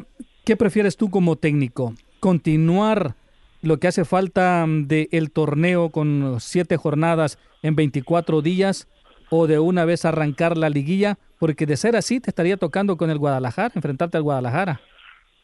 Eh, Mira, la verdad es que se, los, medios han supuesto muchas cosas, ¿no? Yo, cuando he estado hablando con Santiago, en ningún momento se ha pensado que, se va a parar el torneo, que va a haber o- otro, o, empezar así como todos los medios dicen, una liguilla, o, dejar campeón al que va en primer lugar. La verdad es que nunca se ha hablado de eso en las pláticas de, de- de directivos con, con la federación. Hoy tenemos todo el verano para jugar, no hay torneo alguno que se juegue en el verano, ya se mandaron para el 21. Entonces hay que esperar, no hay que ah, acelerar las cosas, hay que dejar que esto, eh, reitero, vaya en la, en la curva descendente y, y denme el ok para volver a, salir, para volver a trabajar, para volver a estar viviendo tu día a día y, y habrá tiempo para el fútbol, el fútbol siempre va a estar ahí, hoy es momento de estar pensando en el cuidado de la salud de la gente y reitero pues, que nosotros cuidemos a los demás, ¿no? Eso es lo más importante. Miguel, hace aproximadamente semana y media, dos semanas, adelantábamos aquí que lo que quiere la liga, de acuerdo con lo que tú mencionas eh, totalmente, eh, quiere jugar en 24 días, siete jornadas dobles y después seguir la liguilla para terminar el proceso normal de este torneo. Eh, mi pregunta es en este sentido, ¿se les ha consultado a los directores técnicos y a los preparadores físicos sobre este tema? Porque con relación a la pregunta anterior, si de repente eh, vas a tomar a jugadores que tal vez no estarán en la plenitud física, sobre todo un equipo como el América, sobre todo un técnico como tú, que los necesitas con largos recorridos en la cancha y con mucho sacrificio en el manejo de la pelota, eh, es prudente de repente jugar siete dobles jornadas en 24 días todo este espacio para satisfacer ahora sí que también las necesidades de los patrocinadores y de la misma liga? Pues mira, la verdad, eh, Jorge, es que pues no tenemos que la culpa a nadie. Hoy tenemos que forzar un poquito la máquina de todos. Yo creo que sin duda alguna nos darán, eh, por lo que he estado platicando con Santiago, eh, 12 días más o menos para trabajar previo al primer partido, entonces, si te dan chance de trabajo previo al primer partido, pues físicamente vas a volver a estar en óptimas condiciones si no has parado al 100%, eh, rápidamente tratarás de, de, recuperar la parte eh, cancha, la parte táctica, y después, bueno, pues hacer un poquito el sacrificio, ¿no? No podemos echar la culpa a nadie, eh, 24 días acabar siete jornadas y luego hacer otras tres semanas de jornadas dobles para los que van avanzando hasta la hasta la final. Me parece lo más lo más lógico para poder terminar eh, con un, periodo de vacaciones también corto, tampoco va a ser largo para empezar el siguiente torneo, ¿no? Eh, la verdad es que eh, desafortunadamente se vino esta situación y hay que atacarla de cualquier forma, ¿no? Y yo creo que es, es la, la forma más lógica, haciendo jornadas dobles, tratando de, terminar ese torneo lo mejor posible para tener nuestra liguilla como siempre ha sido y poder buscar un campeón. Yo creo que esa es la, medida menos, este, errática o, la menos descabellada para poder eh, tener al equipo 100%. La verdad es que los jugadores eh, en esta etapa empiezan a acostumbrarse a jugar jornadas dobles porque la liguilla así es de jornadas dobles, ¿no? Etel. Miguel, este, había un tema que se había quedado en el tintero previo a este parón que hubo y es lo de su, tu continuidad con el América. ¿Cómo van estas negociaciones de tu contrato? Pues bastante avanzadas, la verdad es que se ha parado por esa circunstancia, está eh, muy, muy cerca platicando con Santiago y, va bastante bien, no llevamos prisa, no estamos eh, en el momento de decir ya queremos porque realmente atendemos la circunstancia como está y cuando esto pase seguramente retomaremos las pláticas y, sin ningún problema llegaremos a un acuerdo. Estamos, estamos las dos partes eh, de la mejor forma para poder continuar, ¿no? Ah, Miguel, también este, en los últimos días y ah, recientemente estaba leyendo una información en donde se menciona de que Carlos Vela sigue sonando para el equipo de las Águilas de el América. ¿Cuál es tu opinión al respecto? No, no, ojalá, ojalá se pueda traer un jugador de esa calidad, eh, porque siempre he dicho que Carlos es un jugador muy, muy diferente. No, Carlos está muy contento en, su equipo, eh, su equipo está muy contento con él, difícilmente se moverá Carlos de, de, Los Ángeles. Eh, la verdad es que no no ha habido nunca un acercamiento para para tocar la puerta, pero estamos conscientes, ¿no? La amistad que tiene Gio, la que tenemos con Carlos, eh, alguna vez lo hemos visto, eh, no es preguntarle quieres venir a América, es preguntarle cómo estás, eh, cómo te ha ido y está feliz, está feliz en Los Ángeles, está feliz con su familia ahí, disfrutando el fútbol y haciendo lo que más le gusta, ¿no? Estar tranquilo, ¿no? Eh, Miguel, sabemos que entre jugadores, entre técnicos y entre directivos hay todo tipo de personalidades. Después de este parón y después de la forma en la que el jugador extraña la cancha, alguna vez el entrenador brasileño Baristo Maceda decía que los jugadores y los entrenadores son como las vacas, no pueden vivir lejos del pasto. Ahora con este parón, jugadores, técnicos, directivos, eh, entenderán más eh, claramente y más plenamente que son eh, personas privilegiadas en, en, el oficio que desempeñan, entenderán más puntualmente el compromiso con el fútbol, insisto, no estoy generalizando, estoy estableciendo que hay de todo tipo de personalidades y de todo tipo de interpretaciones de lo que es esa maravilla, maravillosa posibilidad de dedicarse al fútbol. Este parón replanteará todo. Eh, ¿Has platicado con tus jugadores sobre cómo eh, replantearse personalmente eh, el privilegio que tienen de ser futbolistas, tú mismo como técnico? Pues mira, la, verdad es que no, en este momento, pero siempre lo hemos comentado en algunas charlas, en la parte individual con algunos, el privilegio de tener esta profesión, de, ser, como tú has dicho, gente pues bendecida por Dios por, por estar en este en, esta profesión que es para mí la más bonita del mundo sin menospreciar a las otras. Eh, y estamos conscientes no yo creo que ojalá y también como tú lo dices que a los que no les haya quedado muy claro pues que hoy les quede claro que estar en esta profesión es, algo hermoso y que cuando regresemos lo hacemos con ese cariño, con ese deseo de demostrar, de estar eh, viviendo y, y, transmitiéndole a la gente ese fervor y esa pasión que tiene alguno para por para poder eh, expresarles a ellos la gratitud de que estén en la tribuna o en sus casas apoyándonos, ¿no? Yo creo que sin duda alguna esperemos que, así sea como tú lo, como tú lo piensas, ¿no? Hablábamos aquí y hablamos en este momento de los jugadores, del apoyo del club a los jugadores. El apoyo, este Miguel, hay un apoyo por parte del Club América o que se ha dicho para esas personas que, que trabajan en el club este, no, son, no solo jugadores, sino los que desempeñan otro tipo de labores? Sí, sin ninguna duda. La verdad que el Club América tiene una responsabilidad social bastante grande. El club sigue eh, manteniendo los sueldos perfectamente bien. Eh, por supuesto, toda su gente la tiene en casa, la tiene eh, tratando de, mantenerse ahí. y, por supuesto que estamos al pendiente de todos, ¿no? De la gente que, que nos ayuda a tener bien la cancha, los jardineros, de la gente de mantenimiento, de de sanidad, de restaurante, todo eso, la verdad que es, eh, eh, está pendiente de todo, ¿no? Las oficinas, todo eso, y, lo bueno es que afortunadamente en este club se, se ha humanizado mucho las cosas y, estamos pendientes de toda nuestra gente, ¿no? Eh, Miguel, en tus, en tu opinión, ¿qué crees que en realidad lo que está pasando con, ah, con Diego Laines, con ah, Guido Rodríguez, que no se han adaptado al equipo del Betis?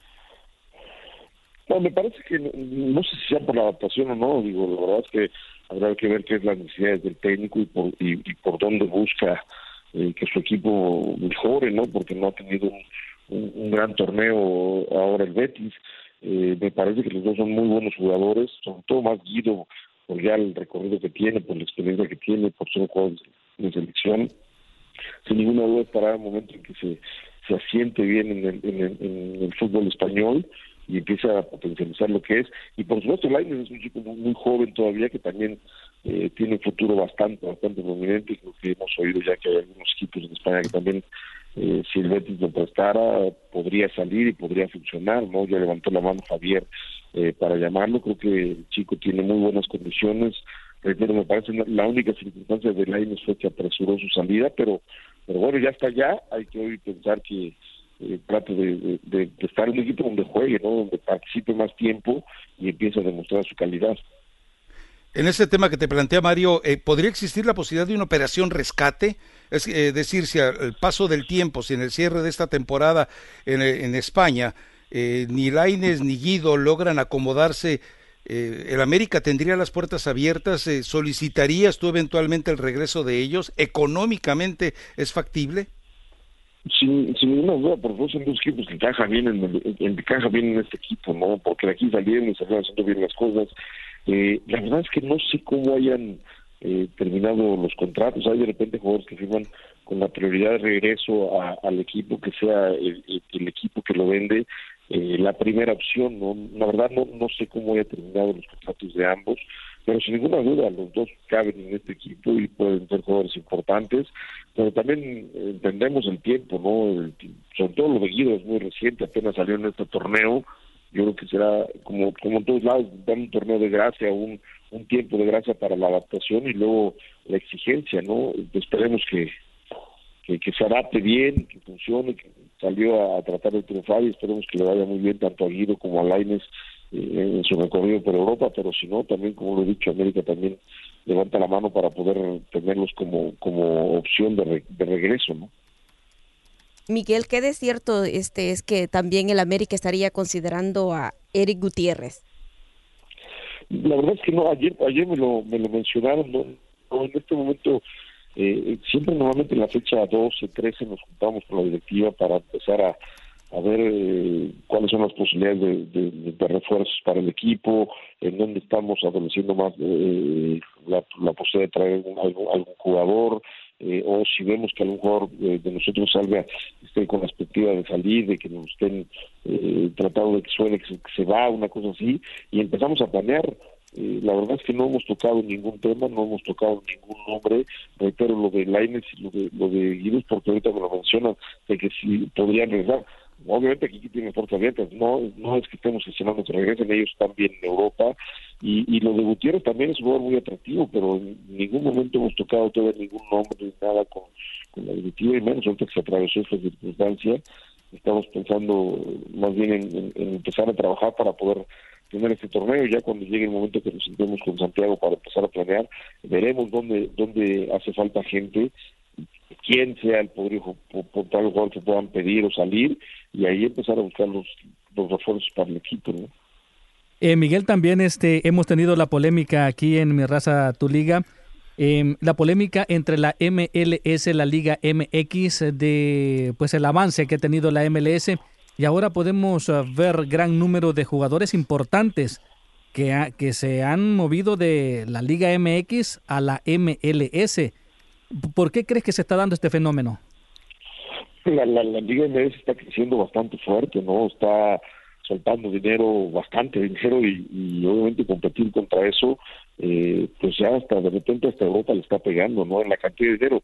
Ellos tienen eh, un, un parón que nada más tienen tres jugadores de categoría libre, ¿no? Si tuvieran más o si estuvieran abiertos a, a- al tope, a quitar su tope salarial, entonces sería pues, obviamente una liga que estaría compitiendo a nivel económico con las ligas europeas, porque pues los hombres están pagando y, y las cantidades están pagando por los jugadores son de nivel eh, de Europa eh, prácticamente, ¿no? En esta parte de tres jugadores importantes, por eso es que ha avanzado también a paso agigantado la liga eh, MLS, que me parece que es muy bueno, entre más competencia tenga, también más crece nuestro fútbol y, tener a nuestros vecinos aquí en Estados Unidos eh, creciendo y tener una liga, teniendo una liga ya más sólida y más fuerte, pues también nos a ser mejores y poder estar en competencia y ahora los torneos que están haciendo en- entre las dos ligas, pues obviamente se hace una liga más, más sólida, más fuerte, ¿no? Eh, ahora, Miguel, eh, hemos eh, tocado aquí eh, mucho el tema y también, evidentemente, ha tenido repercusión prácticamente a nivel internacional.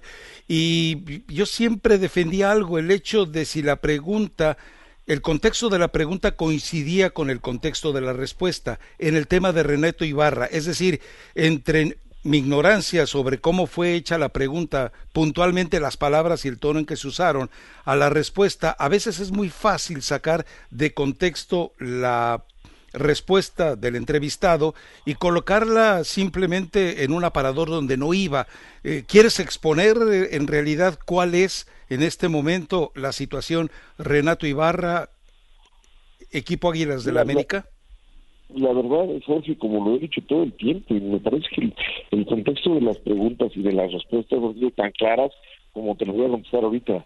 La situación de Renato, desde que pasó esta circunstancia, eh, la directiva nos dijo, nosotros nos encargamos, ustedes se concentren en el partido.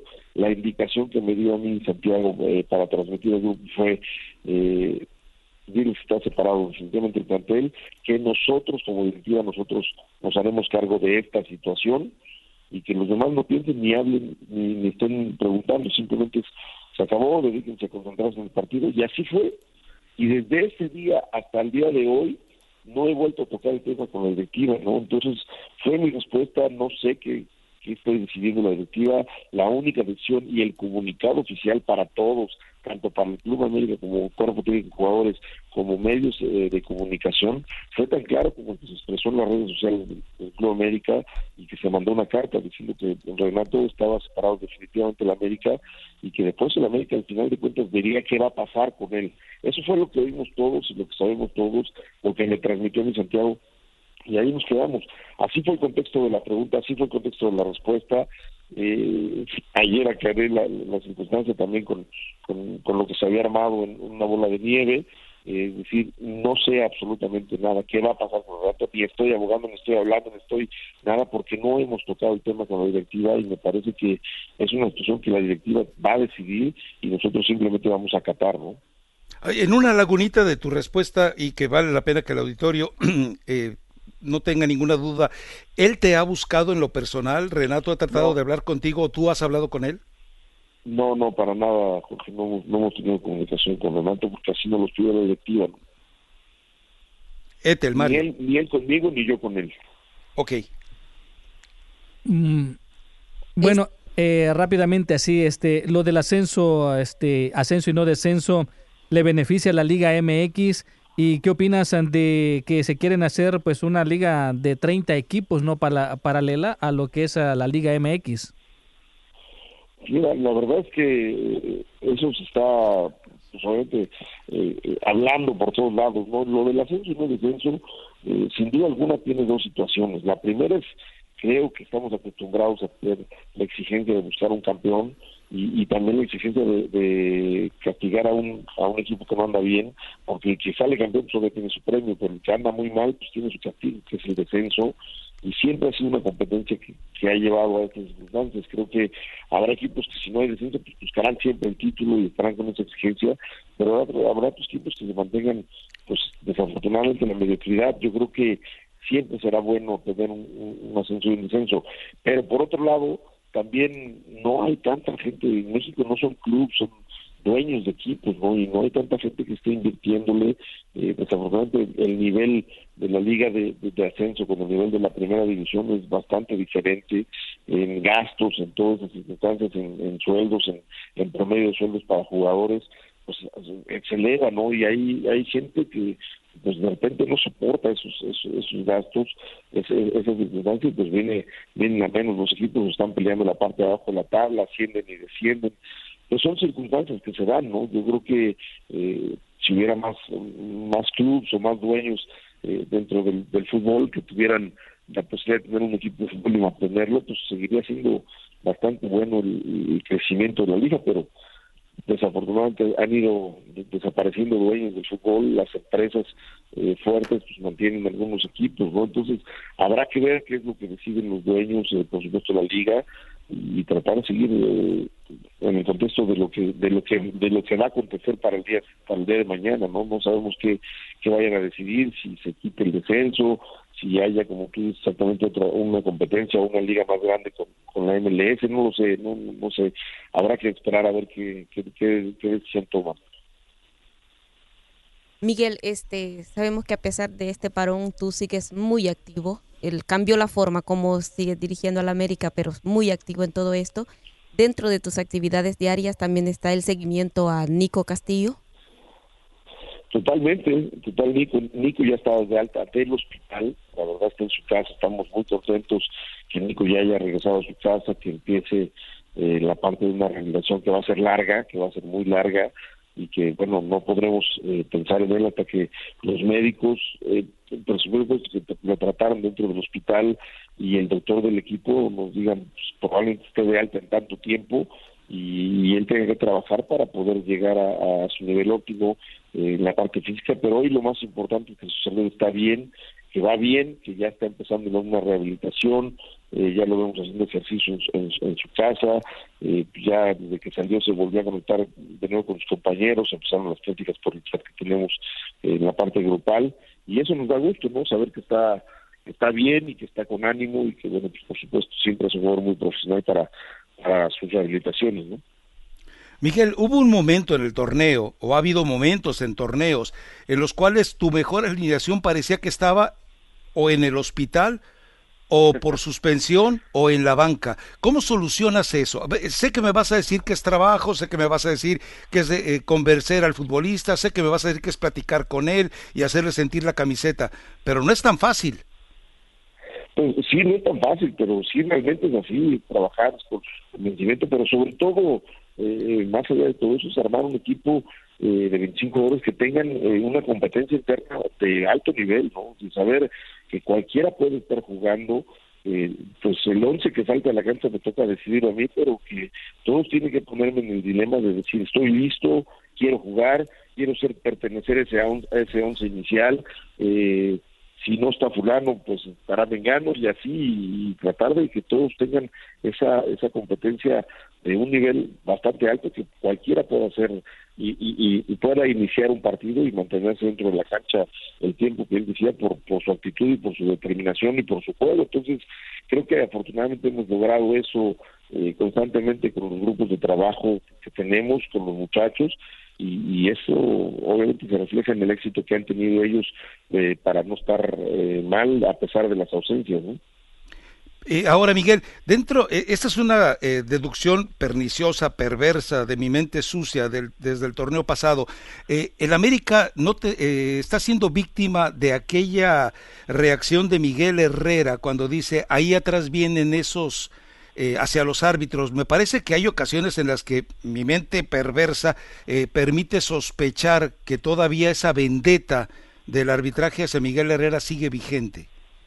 pues no fue a ellos, fue a uno solo, pero pues me, me parece que no, yo siempre, siempre he estado creyendo en la de, de- del, del arbitraje de las personas, no nomás del arbitraje de todas las personas, y, y, pues como, como en todo, ¿no? Puede haber equivocaciones, yo me equivoco, ellos se equivocan, eh, los jugadores se equivocan y, el fútbol sigue, ¿no? Yo creo que hoy en día nosotros tratamos de, de- de mantener la concentración de lo que es el, equipo, de lo que es las formas de hacer bien las cosas y después cada quien haga su trabajo, ahí hab- habrá gente a la que cada uno lo tenga calificado, a mí me, me califica mi directiva y por supuesto eso me, me lleva a tener eh, nuevos contratos o, o más exigencias de- dentro de, un- de, mi trabajo, pues así también a, los árbitros, ¿no? Está el presidente de la comisión y él les exige la, mayor concentración y por supuesto su mayor desempeño, entonces cada quien tendrá su exigencia. Yo la verdad que ahora me dedico a pensar más en lo que tengo que hacer y que tengan que hacer mis muchachos. ¿no?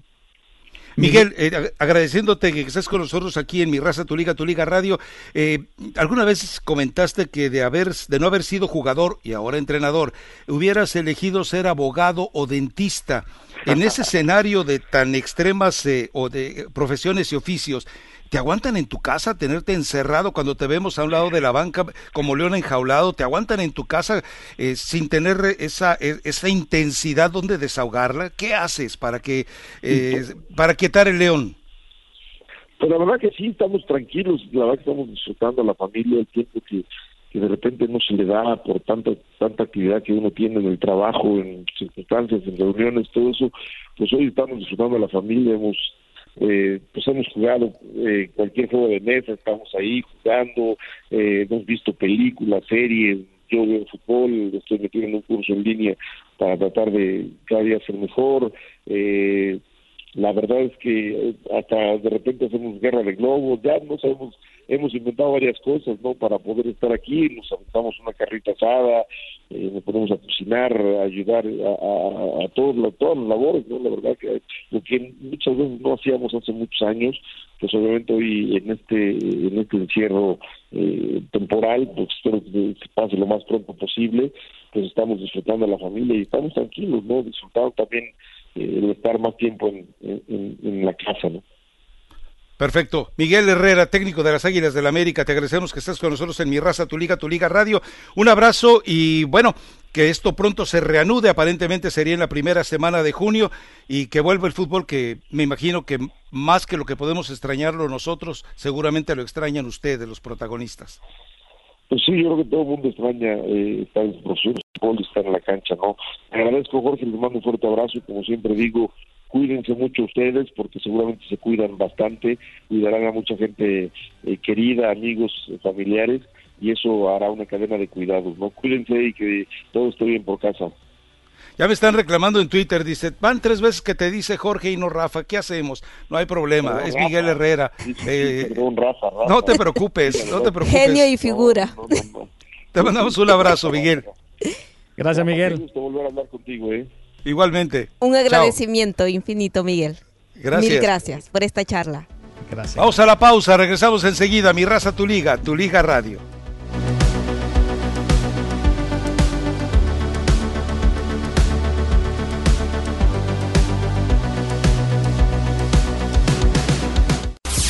Liga Radio presenta NBA, MLB, MLS, NHL y la NFL.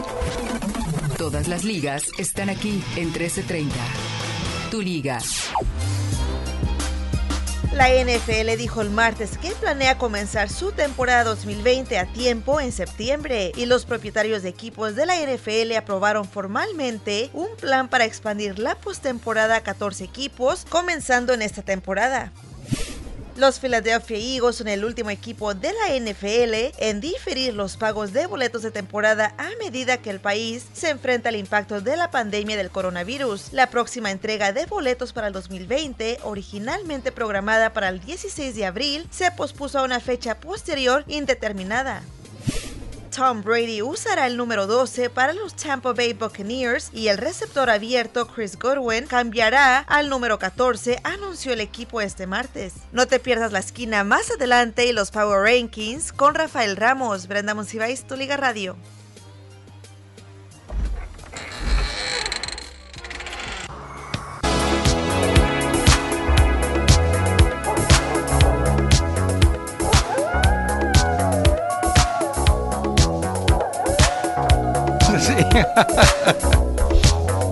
regresamos, eh, regresamos a mi raza, tu liga, tu liga radio. Sí me dice aquí, déjame ver dónde está este baquetón, me dice Jorge, Jorge qué? Jorge, Rafael Galván me dice, dice, eh, dice Jorge Galván que te diga payaso como quiera. Pero te dijo Jorge tres veces, eso sí es imperdonable. Sí, la verdad voy a preferir lo de payaso, pero bueno. En fin, eh, bueno, eh, interesante las, eh, los comentarios de, Miguel y nos confirma prácticamente en un eh, fragmento, nos confirma lo de las fechas dobles, ¿no? Sí. Ya ellos, este, me imagino las conversaciones interminables que deben de tener alrededor de este tema. Y en, este, estaba viendo por allí que dice que algunos partidos podrían jugarse hasta en 48 horas y que esto le están preguntando al- a los preparadores físicos qué tan posible es este, que tengan esa actividad con esa frecuencia. Porque ya el Sí, tiempo pues- no alcanza. No, y, y, eh, a ver, él hablaba de, de- de esa situación de dar unas, un par de semanas de, de pretemporada, pero digo, es difícil recuperar el nivel de un jugador eh, para, para el cierre de una competencia que tiene que ser eh, eh, a- a con vértigo, esa, a- así en ese término. El cierre de la competencia tendrá que ser con vértigo, no hay de otra. ¿Por qué? Porque eh, algunos tendrán que asegurar el lugar donde están en la liguilla, otros tendrán que tratar de meterse, otros en la desesperación eh, por tratar de por lo menos no terminar en el ridículo, el caso de Monterrey. Es decir, eh, va a ser, insisto, ahora sí, a puritito eh, vértigo el cierre del torneo. Por eso yo creo que va a ser complicado, pero bueno, eh, eh, el que manda es el que dirige, ¿no? Sí, definitivamente no, este, pues es- tienen que acatar las órdenes y sinceramente terminar el torneo, yo creo que sería lo mejor, ¿no? Aunque, aunque físicamente no estén bien los jugadores Y porque aún quedan siete fechas y la liguilla. y la liguilla. Estamos hablando de 11, fech- Sí, on- más o 11 menos. jornadas Para prácticamente. los que califiquen. Sí, para los que califiquen, pero, pero igual se jugarían 11 jornadas, que serían este, la, las 7 que restan, la liguilla y la final, y en 24 días. Bastante complicado. Sí, bastante complicado. Alrededor, porque también se viene la, la selección que querrá jugar y, y todos los demás, este, lo que, lo que pase con, porque tendrá que venirse también este, el mercado, o sea, cómo estarían las transferencias y todo eso, y la, al- todo prácticamente a la carrera y Bueno, pero a, a ver, recuerda que las transferencias se hacen, eh, empiezan una o dos semanas antes de que termine eh, la liguilla, empiezan ya prácticamente a tratar de Es apalabrar. lo que él decía pues, cuando hablaban de que si Gutiérrez, porque se dice que en el radar del América está Eric Gutiérrez por su poca Yo, actividad yo no que lo tiene. creo, ¿eh? Yo creo que que- más bien estará en el de Chivas. Pero se lo exacto, eso le iba a decir, querrán arrebatárselo a Chivas. Al- allí Yo- sería. a ver, recuerde, recuerda algo, Chivas ya inició las pláticas, eh, aquí lo comentábamos, el hecho de que Ricardo Peláez llegó a, a una especie de acuerdo antes de que pasara lo, del, lo de Víctor Guzmán, eh, lo aclaro, porque ya después de lo de Víctor Guzmán hubo una especie de estiramiento eh, en las eh, relaciones entre Pachuca y Chivas. Pero, pero y, y- y lo que Peláez consiguió fue la promesa de que, ok, vamos a ver cómo le va al Guti y después resolvemos. Pero la mano la tiene Chivas ante Jesús Martínez. Ahora pues, no, pasa de ser especulaciones, ¿no? Sí, y lo que sucede, lo que él dijo, siempre pasa en esta, a esta fecha, porque también se habla de que si querrán repatriar a Guido también. O sea, él, aunque él dijo muy pronto, este torneo recién se acaba de ir, como para estar pensando en traerlo y ahora que el Vasco dice que va ahí al rescate por ellos, pero este lo que esencialmente, o sea, si lo tomamos de ese punto, el América los necesita y con urgencia, porque ahora que, que ya prácticamente lo con lo que él contestó es como si al América le está cerrando las puertas ya definitivamente a Renato Ibarra, sí, sí se necesita, América necesita buenos refuerzos para No, y aparte cuando él, él aclara que ni él buscó a... Que, que él no ha buscado a Renato Ibarra y que Renato Ibarra no lo ha buscado a él, queda claro que no hay, eh, más allá de la afinidad que pueda tener Miguel por el jugador, queda claro que la afinidad por el ser humano quedó rota, ¿no? Pues pero sí. bueno, eh, es, es, es lo que se viene, pero yo creo que va a ser interesante. Eh, la Fuentecita Chilanga me está haciendo llegar algunos datos con respecto a la reanudación del torneo. Eh, vamos a ver, eh, lo- podemos platicar en la- el siguiente segmento. Y ahí seguimos eh, con, eh, con el veto, con los radioescuchas, ¿no? Aunque Sí. no, ahora ya es obligatorio. ya.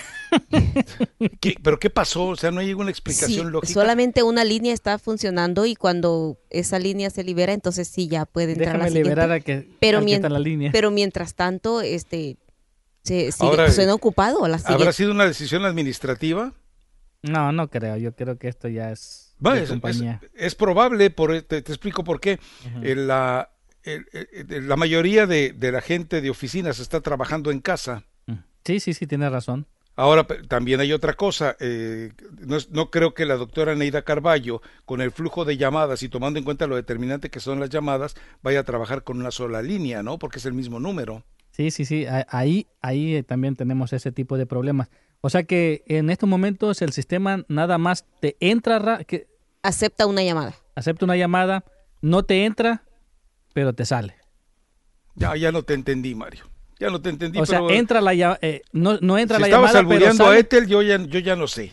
No, ent- no entra la llamada, pero sí puedes marcar. ¿Cómo? O sea, sí puedes marcar de cualquiera de las líneas, pero no entran las llamadas a la. Oh, o sea que puede- Solamente salen, una. salen llamadas, pero, Pero no no, entran. puede- oh, ya la entendí. Así debería de hablar. Hoy me dijo la vecina. Vamos a la pausa.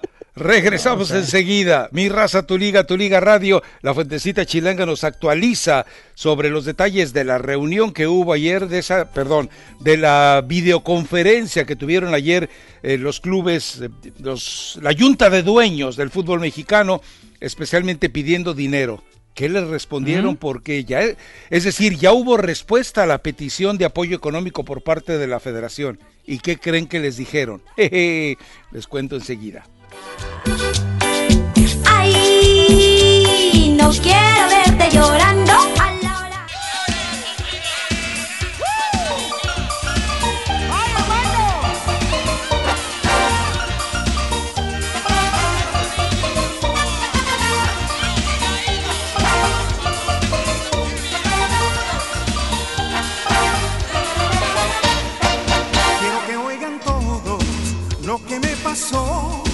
Sucedió en la fiesta y ella me enamoró. Muy coqueta me miró a mí y una sonrisa yo le di. La invito a bailar y me aceptó sin vacilar. Pero al acercarme huyó de mí. Y entre mucha gente yo la perdí. Quiero saber dónde ella se fue. Por favor,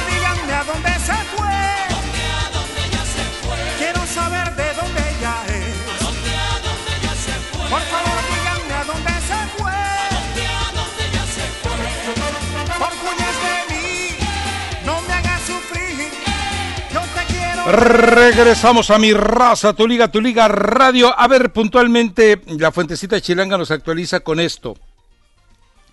Eh, eh, la petición de dinero, de apoyo económico a la Federación Mexicana de Fútbol a través de la Liga MX tuvo una respuesta. La indiferencia. Es decir, presentaron la propuesta y les dijeron, ok, ahí déjame, así al estilo de Decio de María, cuando eh, llegó Jesús Martínez acompañado de Andrés Faz y a hacer eh, recomendaciones para el, la forma de trabajar de Osorio, así como les dijo, ahí déjamelo en la mesa, luego te, luego te contacto, ¿eh? Así les dijeron, de, ahí déjale en la mesa y luego te aviso, ¿eh? Entonces, es una forma de responder. Es decir, no les dijo ni sí ni no, más bien les dijo, ahí a ver qué pensamos después, pero por lo pronto no. Y la otra es que el clausura 2020 se va a reanudar eh, puntualmente con público. No habrá partidos con estadios vacíos. Se tendrá que reanudar con gente, con estadios abiertos. Eh, según mm, la versión que nos cuenta eh, la fuentecita chilanga, es que los dueños ya no quieren eh, dejar de recibir dinero. Ya no quieren estar en esta sequía. Y, a ver, fuentecita chilanga, ya que nos estás escuchando, ayúdame con algo. Eh, los clubes de qué televisora están recibiendo en abono sus pagos y si también les están suspendiendo durante todo este tiempo los pagos del contrato por la televisora. Mi- Ya me dice, siempre los escucho, jejeje, gracias a la fuentecita chilanga. También me dice, a finales de mayo, como decía Miguel Herrera, tendrán dos semanas de pretemporada. Ya me contestó, sí, eh, TV Azteca les avisó a los clubes que transmite, les dice, ¿sabes qué? No te voy a pagar. Oye, pero pues, igual el contrato ahí está, sí, pero tú no me entregas tortillas, yo no te pago tortillas. Y entonces los clubes ahí están preocupados. Ahora, ¿qué va a pasar cuando los clubes, eh, de- eh, al ver 24 días, 7 jornadas dobles, se reduzca a un mes prácticamente, lo que estaríamos hablando de casi dos meses? Es decir, les van a escamotear un mes de un- eh, el pago de un mes de transmisiones.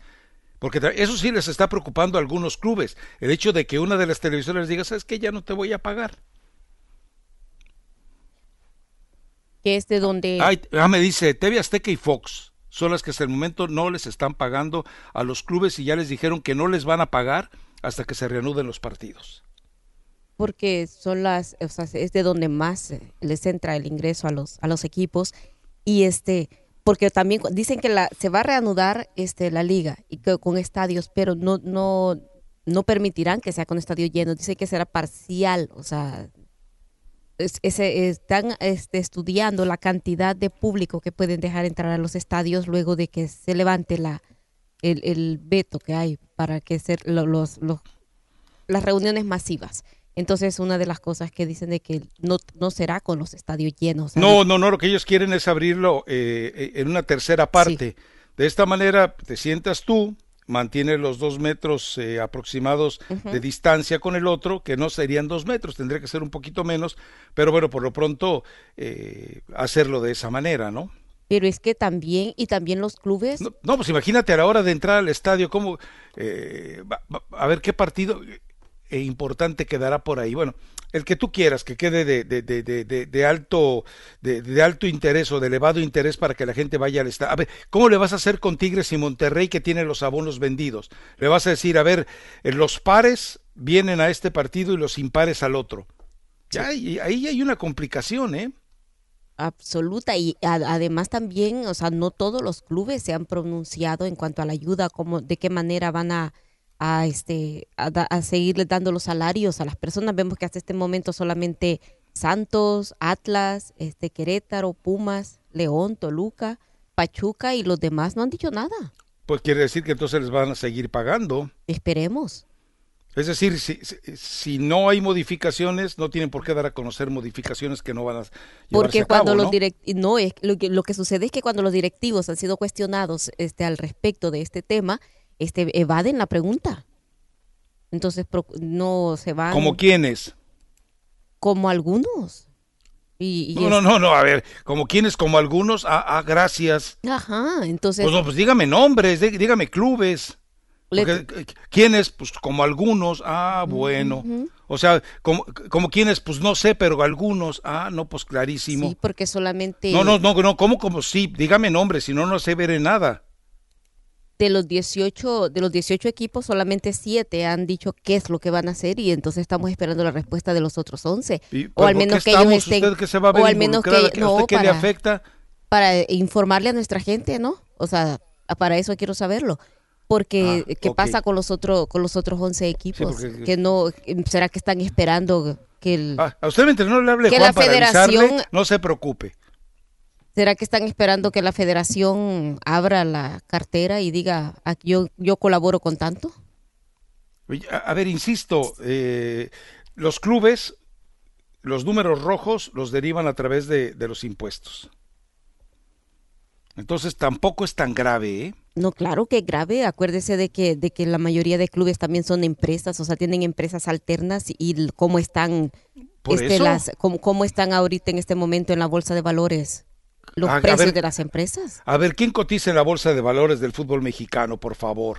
Ya sea en la bolsa de valores o ya sea en el día a día, dígame cuánta gente quedará desempleada y cuántos quedarán con, con este poder adquisitivo después de esta crisis mundial. Por eso, y, y con mayor razón, todo eso, porque el único país donde no se han manifestado con respecto a la exención de impuestos es México. Yo imagino que porque se le hace eh, pelota, se le hace bolas el engrudo al encargado de eso, pero ya tendría que haber dicho, ¿sabes qué? Durante tantos meses no pagos de agua, de luz, eh, de gas, etc. bueno, el gas no, porque es eh, de empresa privada, pero eh, negociar algo de esa manera, pero, pero usted ya está mezclando ahora sí que la gimnasia con la magnesia. No, porque todo es integral. O sea, ¿Ah, sí? ah, no hay, del gobierno central no hay una ayuda. A ver, a ver, explícame qué va a este pasar, momento. con, qué repercusión tiene lo de Écar de gas en los equipos de TV Azteca, cuando al revés sí, los equipos de TV Azteca sí tienen repercusión en Écar de gas.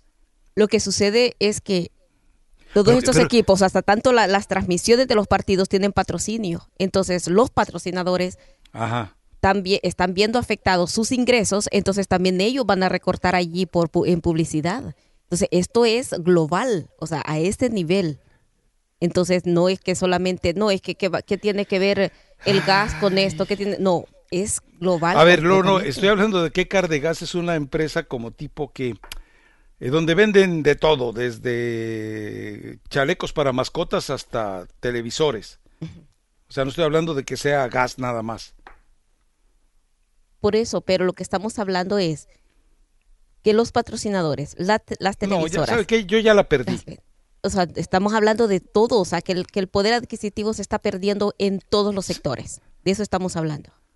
Ah, pues entonces se fue, de- se salió por la tangente muy pronto y yo no me di cuenta. Vámonos Eh, a la pausa, regresamos cuenta. enseguida. Mi raza, Desde que le cambiaron el nombre, radio. perdió la continuidad Ay, del sí, programa. yo creo que sí, de- de- a partir de entonces ya quedé A partir de entonces ha quedado brutalmente afectado. Sí.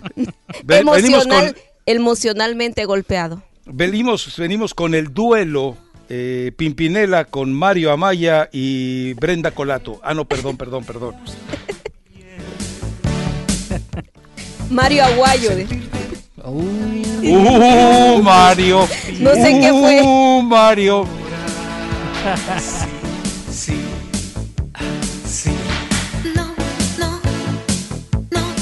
Liga Radio presenta Información Mundial México. Gracias mis amigos por estar en sintonía de tu Liga Radio 1330 AM. El argentino Juan Ignacio Dineno, delantero del equipo de Pumas de la UNAM del fútbol mexicano, aseguró el día de hoy miércoles que trabajar con el técnico español Michel ha sido lo mejor de esta estancia en México. Dineno, nacido en Rosario, provincia de Santa Fe, es una de las revelaciones del torneo Clausura 2020 del fútbol mexicano. En 322 minutos en la cancha suma cuatro goles, lo que significa que convierte cada 80 minutos, la mejor frecuencia del campeonato hasta el momento. Renato Ibarra subió misterioso mensaje en su cuenta de Instagram. El ecuatoriano se muestra agradecido tra- tras haber enfrentado cargos judiciales por violencia familiar y quedar separado del plantel azul crema.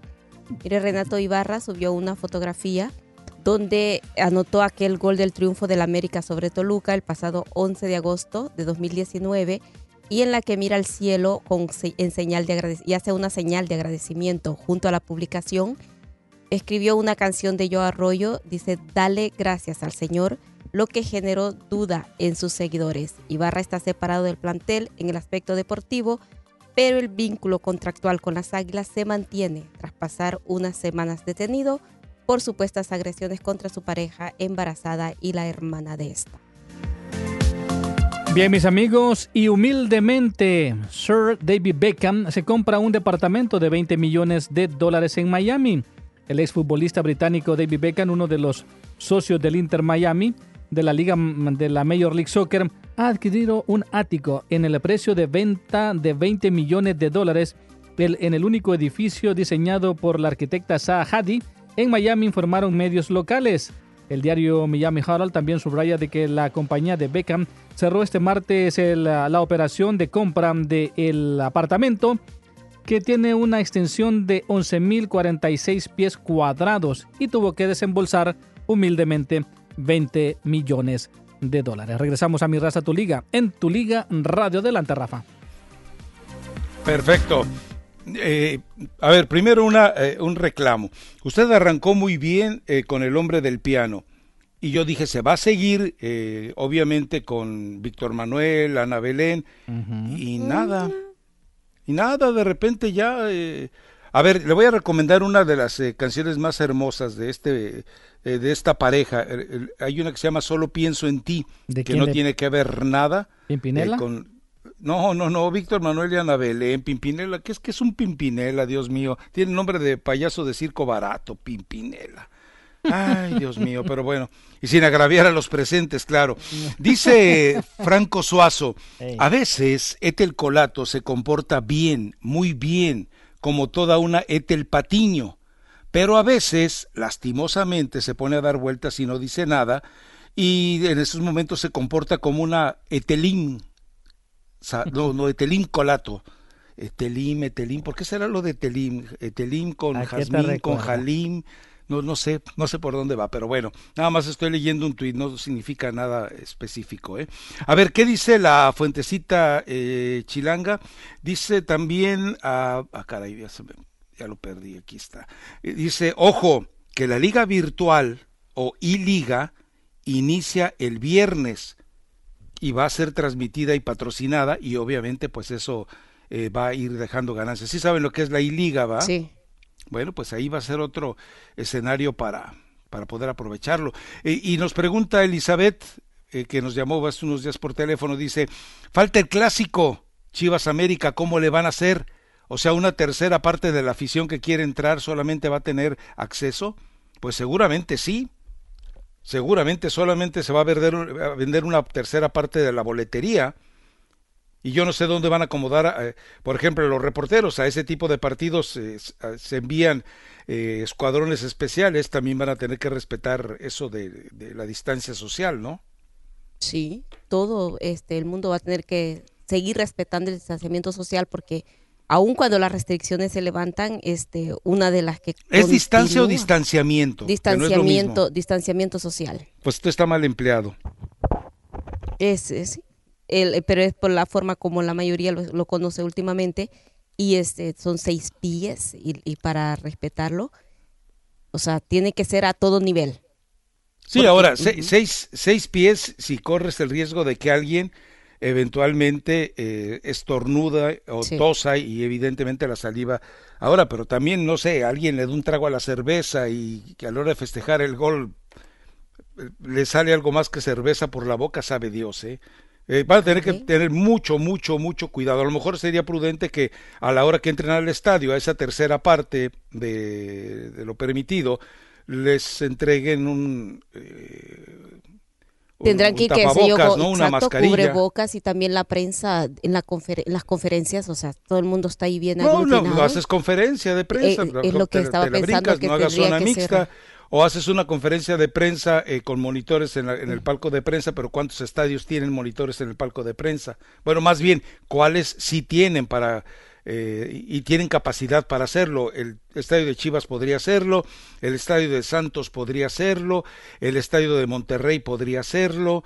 El estadio Azteca podría poner un monitor gigante porque realmente en, en ese espacio la gente no lo cree, ¿eh? pero en el palco de prensa del estadio Azteca no hay ni tomas de corriente. Y el internet, olvídese, y es una vergüenza que un estadio dos veces mundialista siga todavía trabajando en forma tan precaria. Pero bueno, eh, algo más que quería comentar de lo de... Se me fue la onda, ahora sí me ganó el Alzheimer y ya no me acuerdo cuál, qué era lo que les iba a comentar con respecto al regreso a la actividad del torneo mexicano. Pero bueno, ya regresará la memoria para eh, acordarnos de ese tema. Eh, ¿Qué otra cosa? No, pues era nada más. Ya lo lo otro que tenía pendiente por no anotarlo Bien dice, bueno, decía Osorio que lo- era un dicho de su papá, la verdad es que es un dicho más viejo que el papá de Osorio.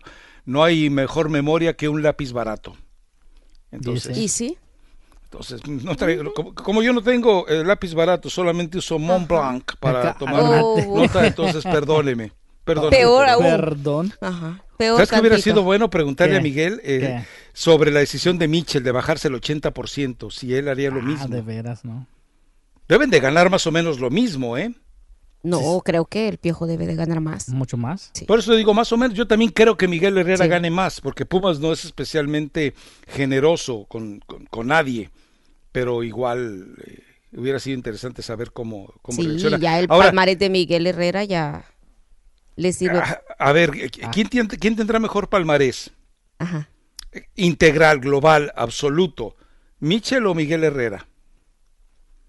Miguel Herrera. Es que en, ¿En México. serio? Es que ¿Como en jugador México- también?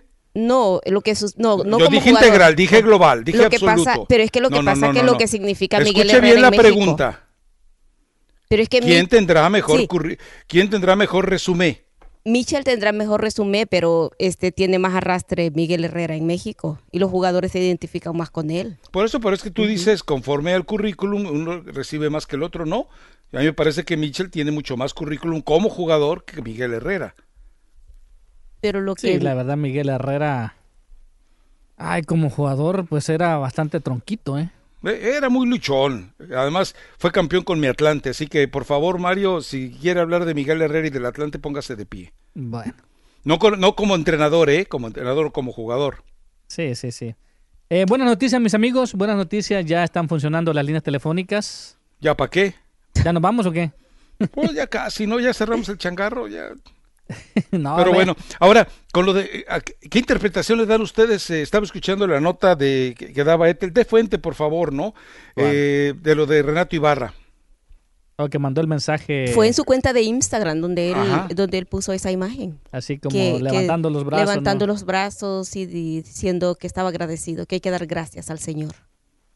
Entonces es probable que sea ya la despedida y está agradecido por lo que el América le dio. Claro. O, o Aunque puede dice ser, que el Emelec ya se... puede gracias. ser un, puede ser una especie de chantaje emocional. Mira También. lo que te di y me echas así por la puerta de atrás. Sí, porque lo hace cuando está celebrando la fotografía, esa imagen de cuando celebró ese gol, y porque dice que Emelec también ya se bajó de...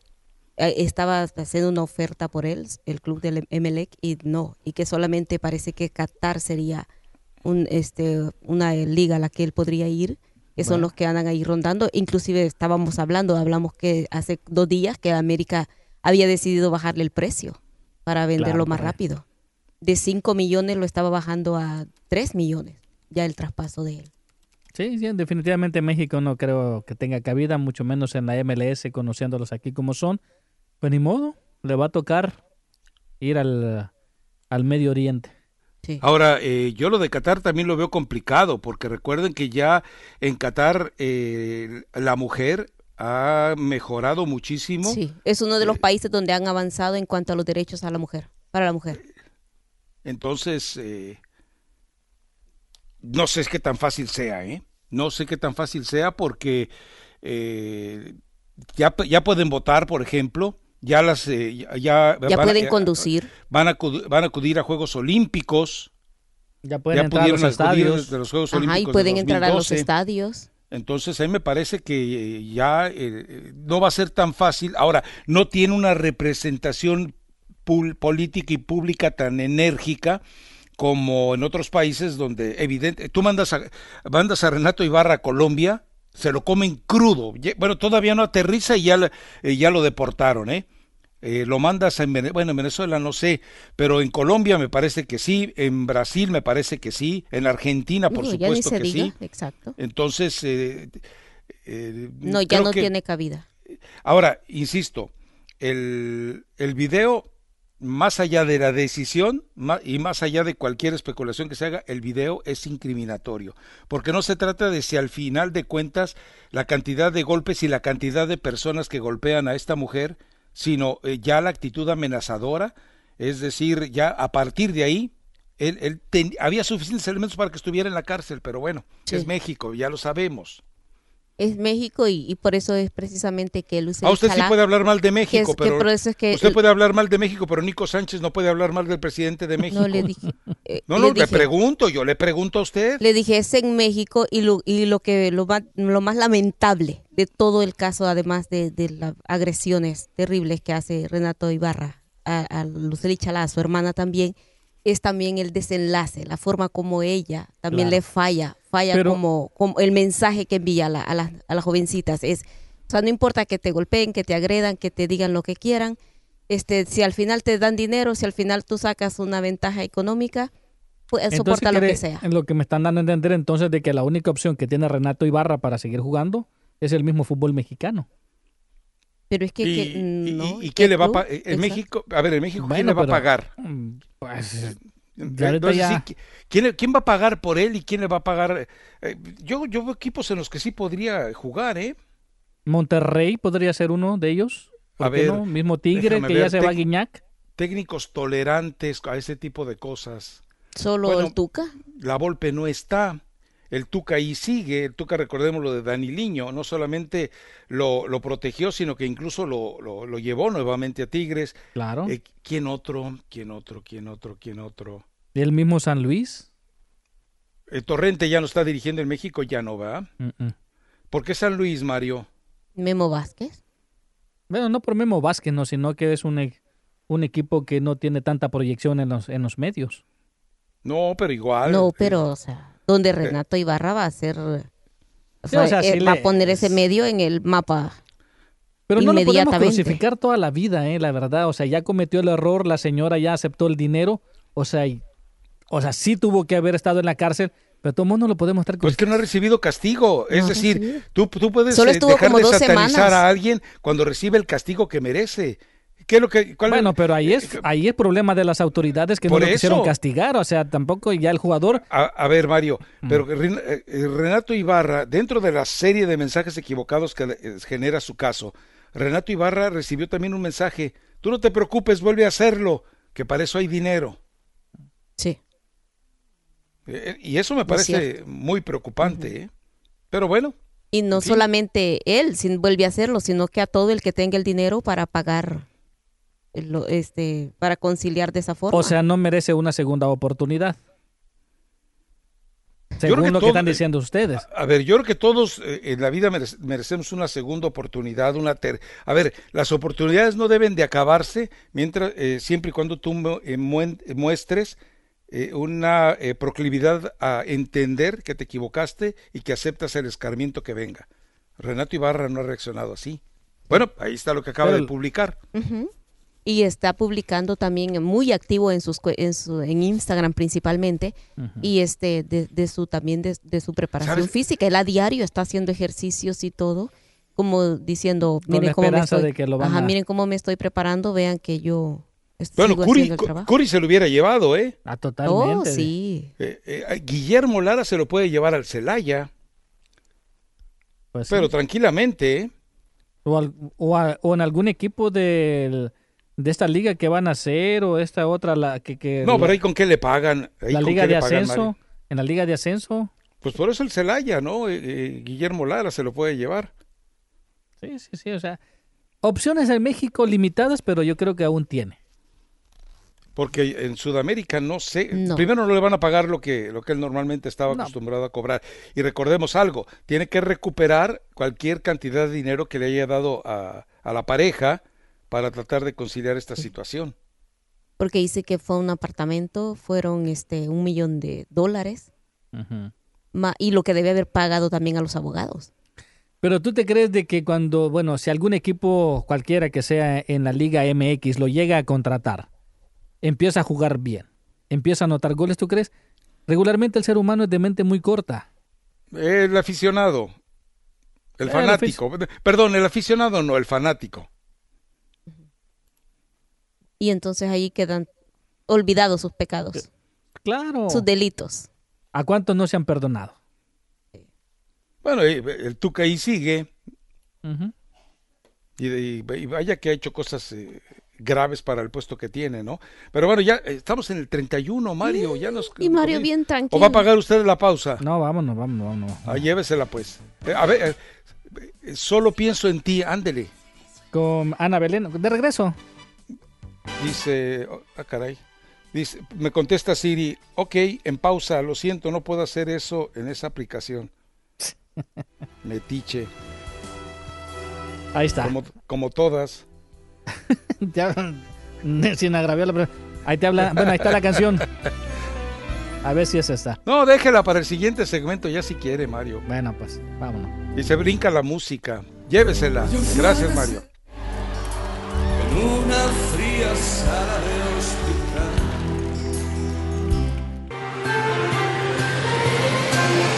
Tu Liga Radio 1330M mantiene el compromiso de informar lo más reciente de la emergencia mundial. Sigue en sintonía de Tu Liga Radio 1330 porque a lo largo de su programación se informará de las últimas noticias de la Liga MX, las ligas del mundo y de cuándo se reanudarán sus calendarios de partidos. Tu Liga Radio 1330M informa.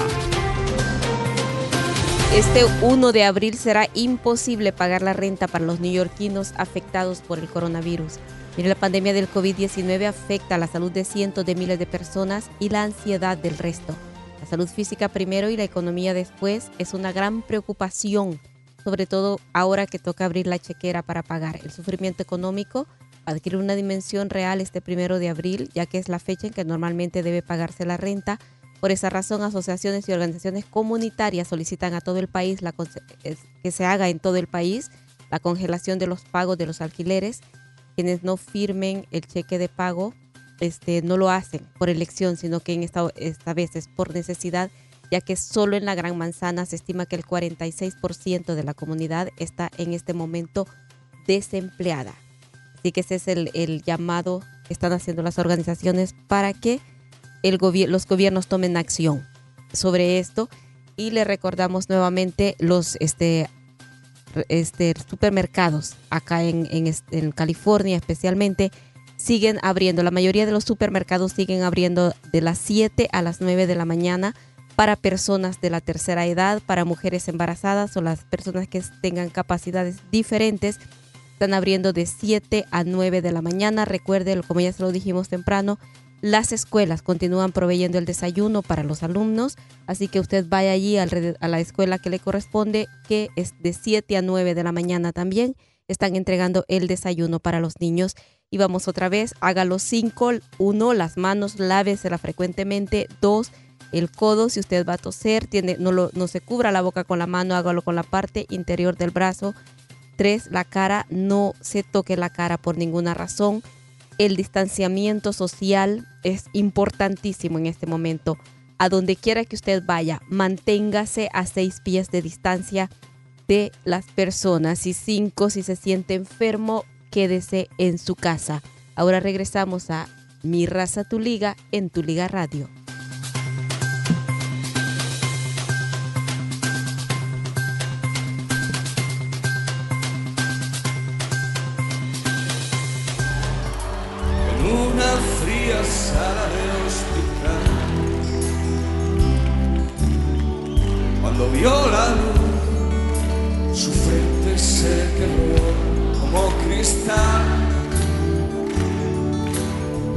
Porque entre los dedos a su padre como un pez se le escurrió. Hace un mes cumplió los 26 Solo pienso en ti, solo pienso en ti.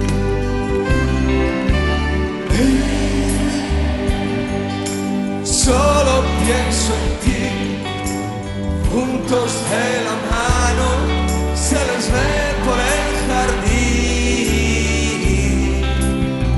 No puede haber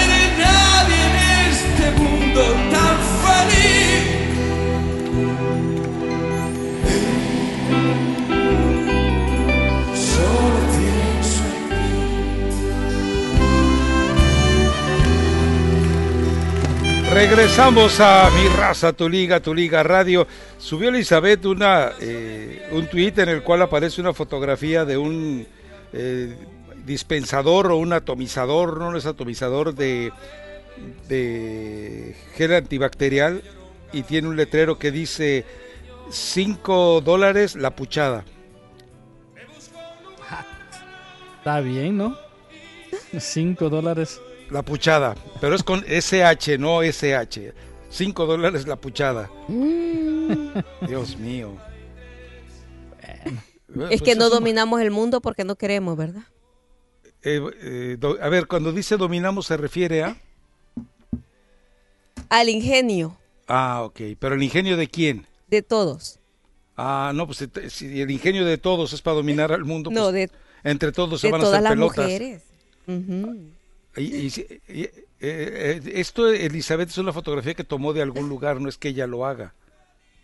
Por O sea, eso, no pero está ingenio. dando ideas. Entonces, ¿qué está, eso, qué por está eso, queriendo decir? Ah, ¿a usted le parece bien que, que dé ideas de ese tipo? Cinco dólares la puchada. Hay que aprovechar el momento, ¿no?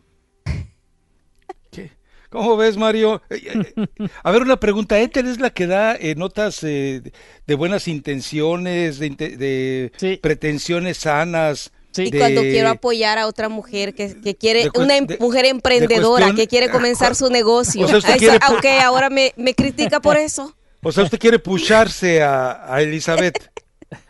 Ah, ok. Yo que estoy animándola a ella en púchesela. su emprendimiento. Ok, bueno, vamos a ir, eh, ya nos vamos otra vez a la pausa, tenemos un eh, eh, mensaje de voz, Mario, porque se viene eh, Nano Cortés. No, con- descansó. Ah, entonces les toca a ustedes, Al, al dúo Pimpin. al duelo Pimpinela, bueno. ya me estoy acostumbrando. No, hubiera buscado, no sé. ¿Cuántos, ¿Cuántos dúos o duetos, según el caso, eh, hay de eh, hombre-mujer de buen nivel? Había en México una que era Carmela y Rafael. Las jilguerillas. No, esas eran mujeres, las dos. Sí.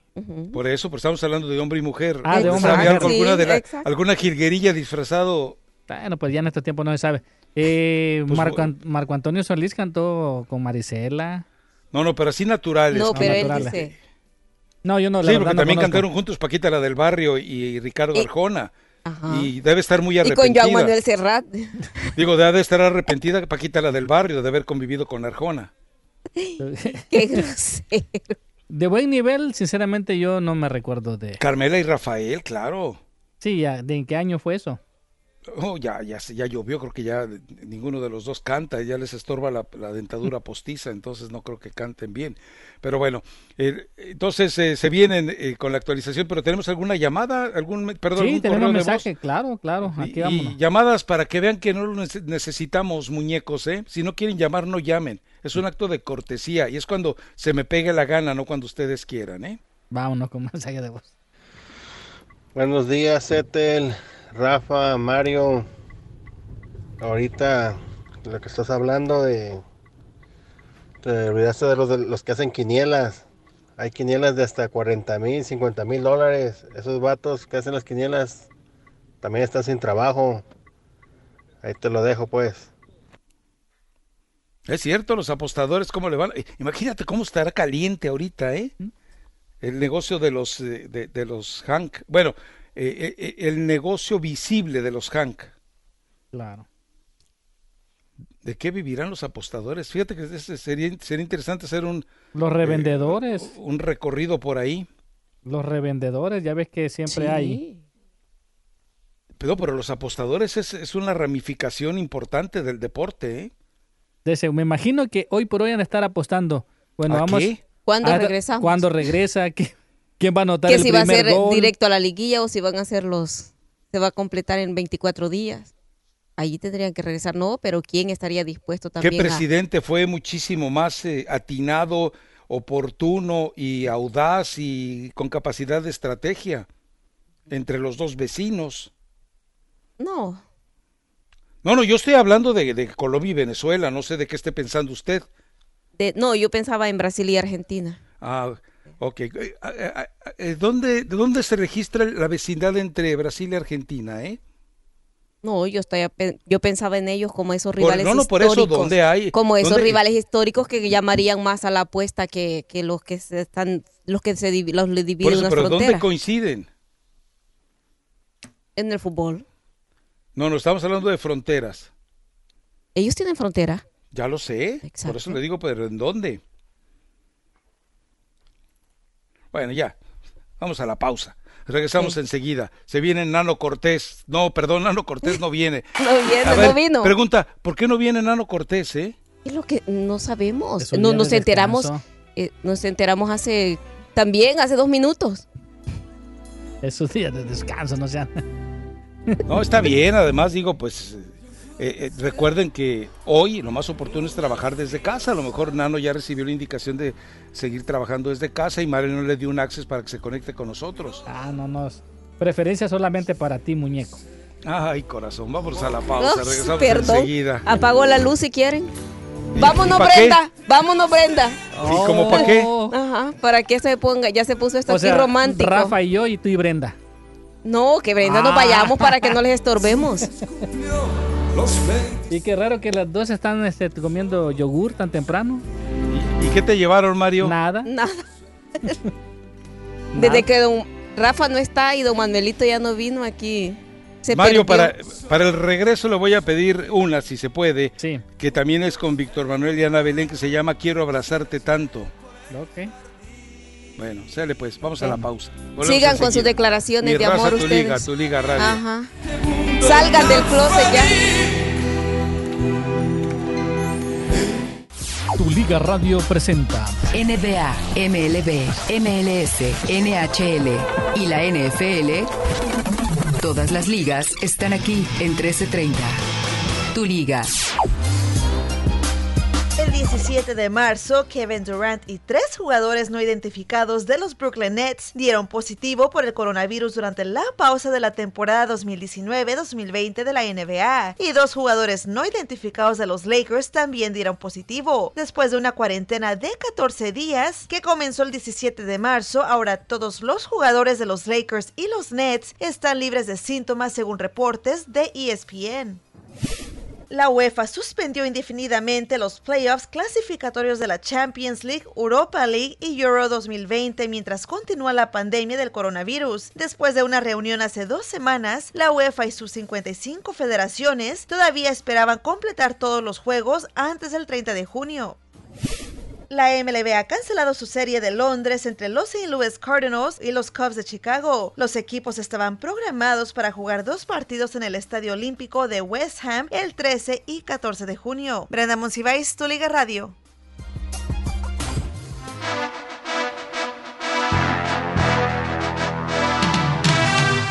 Tu Liga Radio presenta En la Esquina, segmento dedicado al boxeo, lucha libre y las artes marciales mixtas. Solamente en mi raza, Tu Liga en Tu Liga Radio 1330 AM. Y que suene la campana.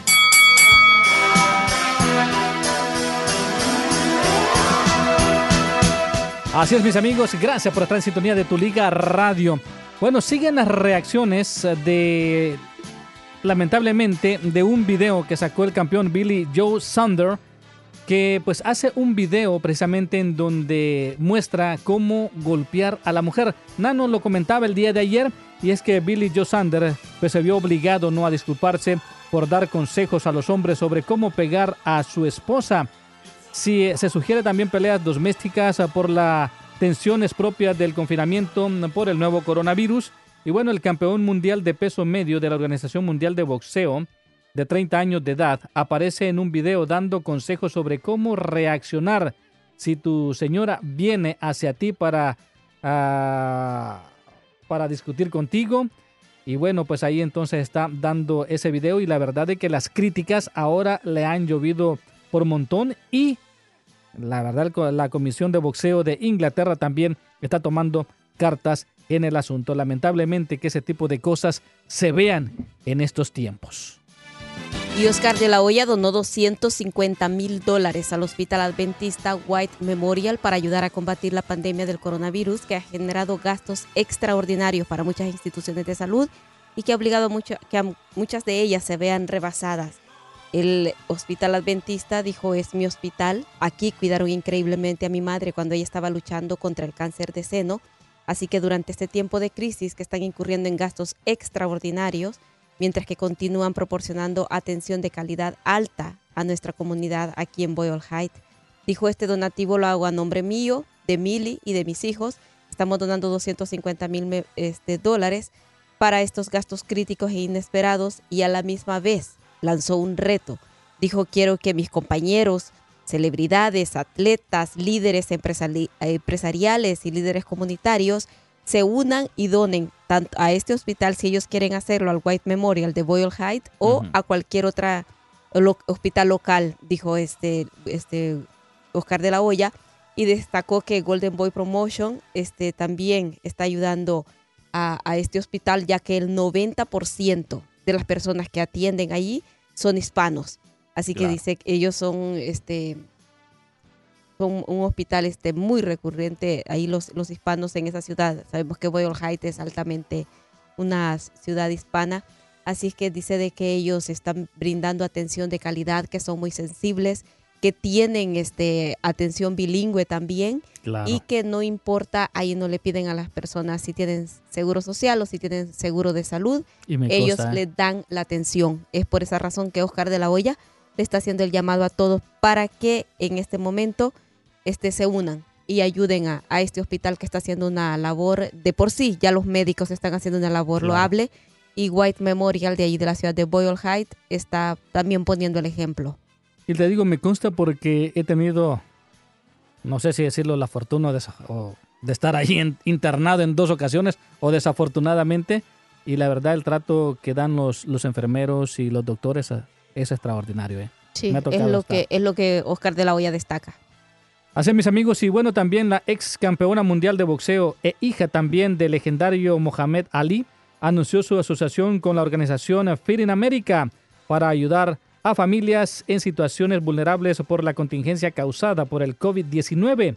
Ahora más que nunca los esfuerzos por aliviar el hambre tienen que ser apoyados más que nunca por la crisis que estamos afrontando. En sus declaraciones, muchas familias tienen que apoyarse para poder poner comida en sus mesas, declaró la cuatro veces campeona eh, del mundo que se retiró en el 2007 con récord de 24 ganados y 21 knockouts. Muy bien por parte de Oscar de la Hoya, que también está aportando su granito de arena, y también por la ex campeona del mundo, la hija del legendario Mohamed Ali.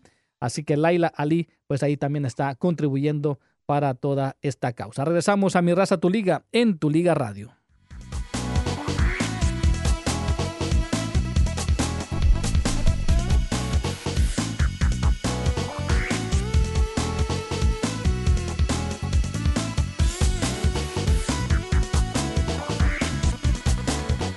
Gracias, gracias a Mario Amaya y Etel Colato por esta actualización en el mundo del boxeo. Me falló con la canción, ni modo, ¿qué le vamos a hacer? Ahí vamos. Siento tu mano fría correr despacio sobre mi piel y tu pecho en mi pecho y tu desnudez y olvido reproches que imaginé. Vete conmigo al huerto que están las rosas queriendo ver la promesa que ha roto para volver y así creer lo que les conté. Dije que te quería como a nada en el que seguía tus pasos, tu caminar como un lobo en celo desde mi hogar con la puerta abierta de par en par, de par en par que tenía en penumbra nuestro rincón en aquel salón, con dos cubiertos y tu canción y con tus flores en el jarrón. Regresamos entonces a mi raza, tu liga, tu liga radio. A ver, eh, me dice la fuentecita chilanga que quienes están en situaciones parecidas con todo este conflicto de salarios, eh, de revisiones eh, con la gente de la televisora, de peticiones de ayuda, etcétera, etcétera. Él señala al grupo eh, Pachuca, es decir, estamos hablando del equipo Pachuca y León, que bueno, ya sabemos tiene cierto tipo de privilegios y canonjías, que fueron algunas revocadas cuando dio a conocer Televisa aquel reportaje en torno a los, a los tipos de estímulos de manera ilegítima a los que tenía acceso el grupo Pachuca. Algunos de ellos fueron revocados, pero bueno, todavía sigue teniendo eh, detalles de privilegio. Y con respecto a lo de Renato Ibarra, por otro lado, me dicen que sí tiene posibilidades en Qatar, que lo más probable es que definitivamente se vaya a Qatar porque no habría una campaña de una u otra manera como para poder eh, poner de relevancia el pecado perpetrado en México y que de esa manera no se vería afectado por eh, de una u otra manera por un tipo de veto o de protestas, ¿no? Habría que verlo todavía, ¿no? Sí, este, dicen que es la posibilidad mayor que hay una vez que el Emelec dijo que no, que declinaba, este Qatar. Él tendría que aceptar irse para allá o de lo contrario se queda sin jugar y al perder, al estar parado, o sea, definitivamente va ca- cayendo en el olvido y pierde también el condición. Sí, sobre todo ritmo, ¿no? Eh, pero bueno, ten- tendrá que ir cargando con todo lo que le corresponda de responsabilidad. Ahí- Ahí no hay vuelta de hoja.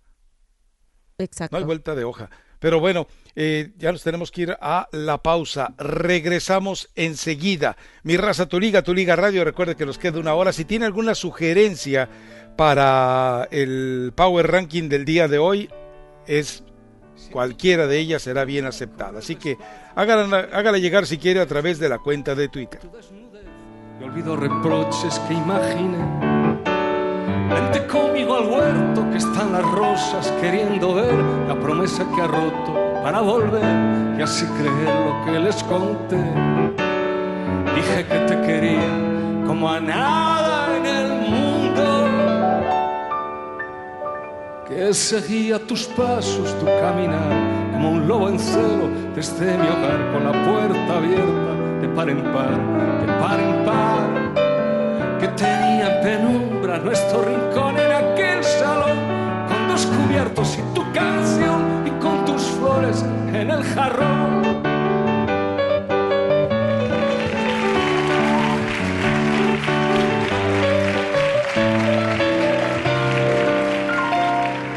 Siente tu mano tibia que palmo a palmo piel brazos me enredan hoy como ayer. En este nuevo día vuelvo a creer. Vente conmigo junto al timón. Dije que te quería como a nada en el mundo. Que seguía tus pasos, tu caminar como un lobo en celo desde mi hogar con la puerta abierta de par en par,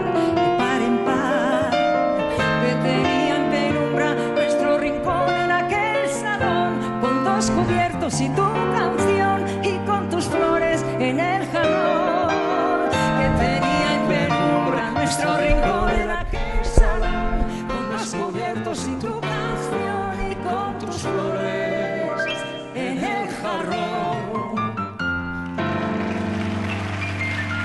Regresamos a mi raza, tu liga, tu liga radio, última hora. Sigo esperando las sugerencias de ustedes para el Power Ranking del día de hoy. Vamos a ver si hay alguna que se pueda acomodar a estos tiempos y acomodar a estos requisitos. Nada de estar fuera de lugar.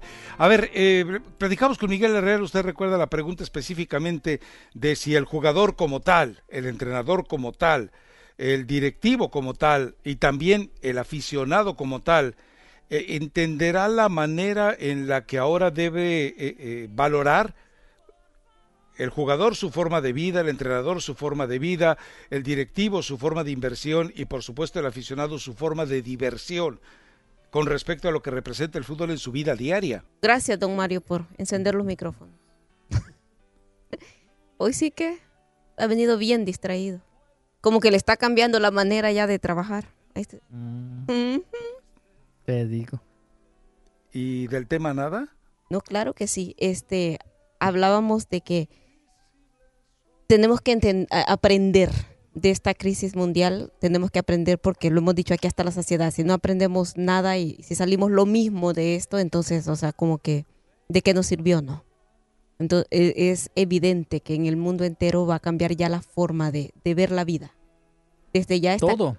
La forma de, de presentarse los partidos de fútbol, los aficionados eh, en, en las tribunas, em, todo, todo eso va a cambiar. O sea, la verdad es que después de, de esta pandemia, todos vamos a quedar marcados de alguna forma u otra. Sí, para siempre. Y esta marca tiene que ser para lo positivo, como lo hablábamos. o Ahora sea, los equipos, los mismos equipos, los mismos jugadores, eh, la misma federación, yo creo de que de ahora en adelante tienen que ir pensando en cómo eh, tener un fondo de emergencia, inclusive nosotros mismos, ¿no? Porque hay muchas personas, yo sé que es casi imposible para los que viven de cheque a cheque poder ahorrar algo de dinero para poder eh, enfrentar una situación así como esta, pero yo creo de que tarde o temprano Sí. tenemos que hacerlo. Sí, era de lo que, de lo que se ha escuchado mucho también de, de esos recortes en gastos que en, alguna ocasión son hasta innecesarios y eso nos, nos va a ayudar porque a cuántos o sea, nos habrá golpeado esta crisis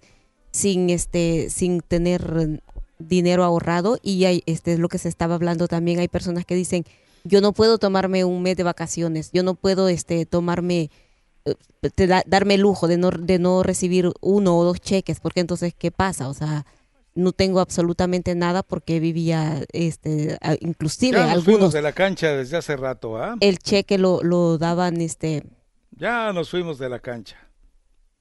es que es, Rafa, es que algo que tiene que entender usted, A ver. es que es integral, o sea, Sí, a, a aquí, ver, pero... o sea, sé que somos un programa de deportes, pero Sí. que, pero y, y la forma de regresar a Pero, la cancha de todo va a cambiar, pero es integral, o sea, yo porque esa es otra de las cosas también, o sea, ¿dónde- que la gente, sí, perdón, pero, que con la ¿estás gente, descubriendo el hilo negro? No. con esto? ¿En los últimos tres minutos has descubierto el hilo negro? no, por supuesto, pero lo O que, sea, pa- te- lo que les- pasa les es que estás leyendo el tarot a, a los radioescuchas? lo que pasa es que ahora Ave María Lo que pasa es que ahora, este, si, si se va a interponer el ahorro a ir a, co- a comprar un boleto para ir a ver un partido. O sea que eso también va a cambiar. Ya tú- no solamente quizá el comportamiento de lo que se estamos hablando de la cancha, Es sino más, que cuando, se, cuando se abran los estadios Sí. Para la jornada número 11 o aquí en la MLS para la jornada número 3 o en cualquier parte del mundo, la gente va a tener miedo a ir a los estadios. Exacto. Aparte también a si los no lugares hay, aglomerados. sí, sí, y si no hay dinero porque todo lo Ujú. invertiste o lo poco que tenías lo, lo invertiste para comprar víveres, o sea, va a ser va a ser complicada la situación, o sea, en México dice, pues vamos a abrir las puertas, pero la gente Sí, pero ¿y cuántos millones de desempleados? Es lo mismo aquí en Estados Unidos. Exactamente. Entonces, este, y también el que tenga empleo va a querer gastar en, en un boleto para, porque no solamente es el boleto para ir a ver el partido, sino que también el estacionamiento, también el transporte, también lo que va a comer allí adentro. Entonces, eso, eso también, o sea, qué tanto la gente quedará con deseo de, o sea, nos va a alegrar a todos, obviamente que lo estamos esperando. Nada, absolutamente nada. Nada de que. Usted piensa que todo volvería a ser igual, que va a ser, Estoy la gente seguro va a que el estar aficionado Villamelón, si terminando eh, este parón, si terminando esta cuarentena le presentan México contra Trinidad y Tobago, va a llenar el estadio que usted quiera. Hmm. Ah, yo ahí difiero. Porque, porque el- se le tiene miedo ya a las aglomeraciones.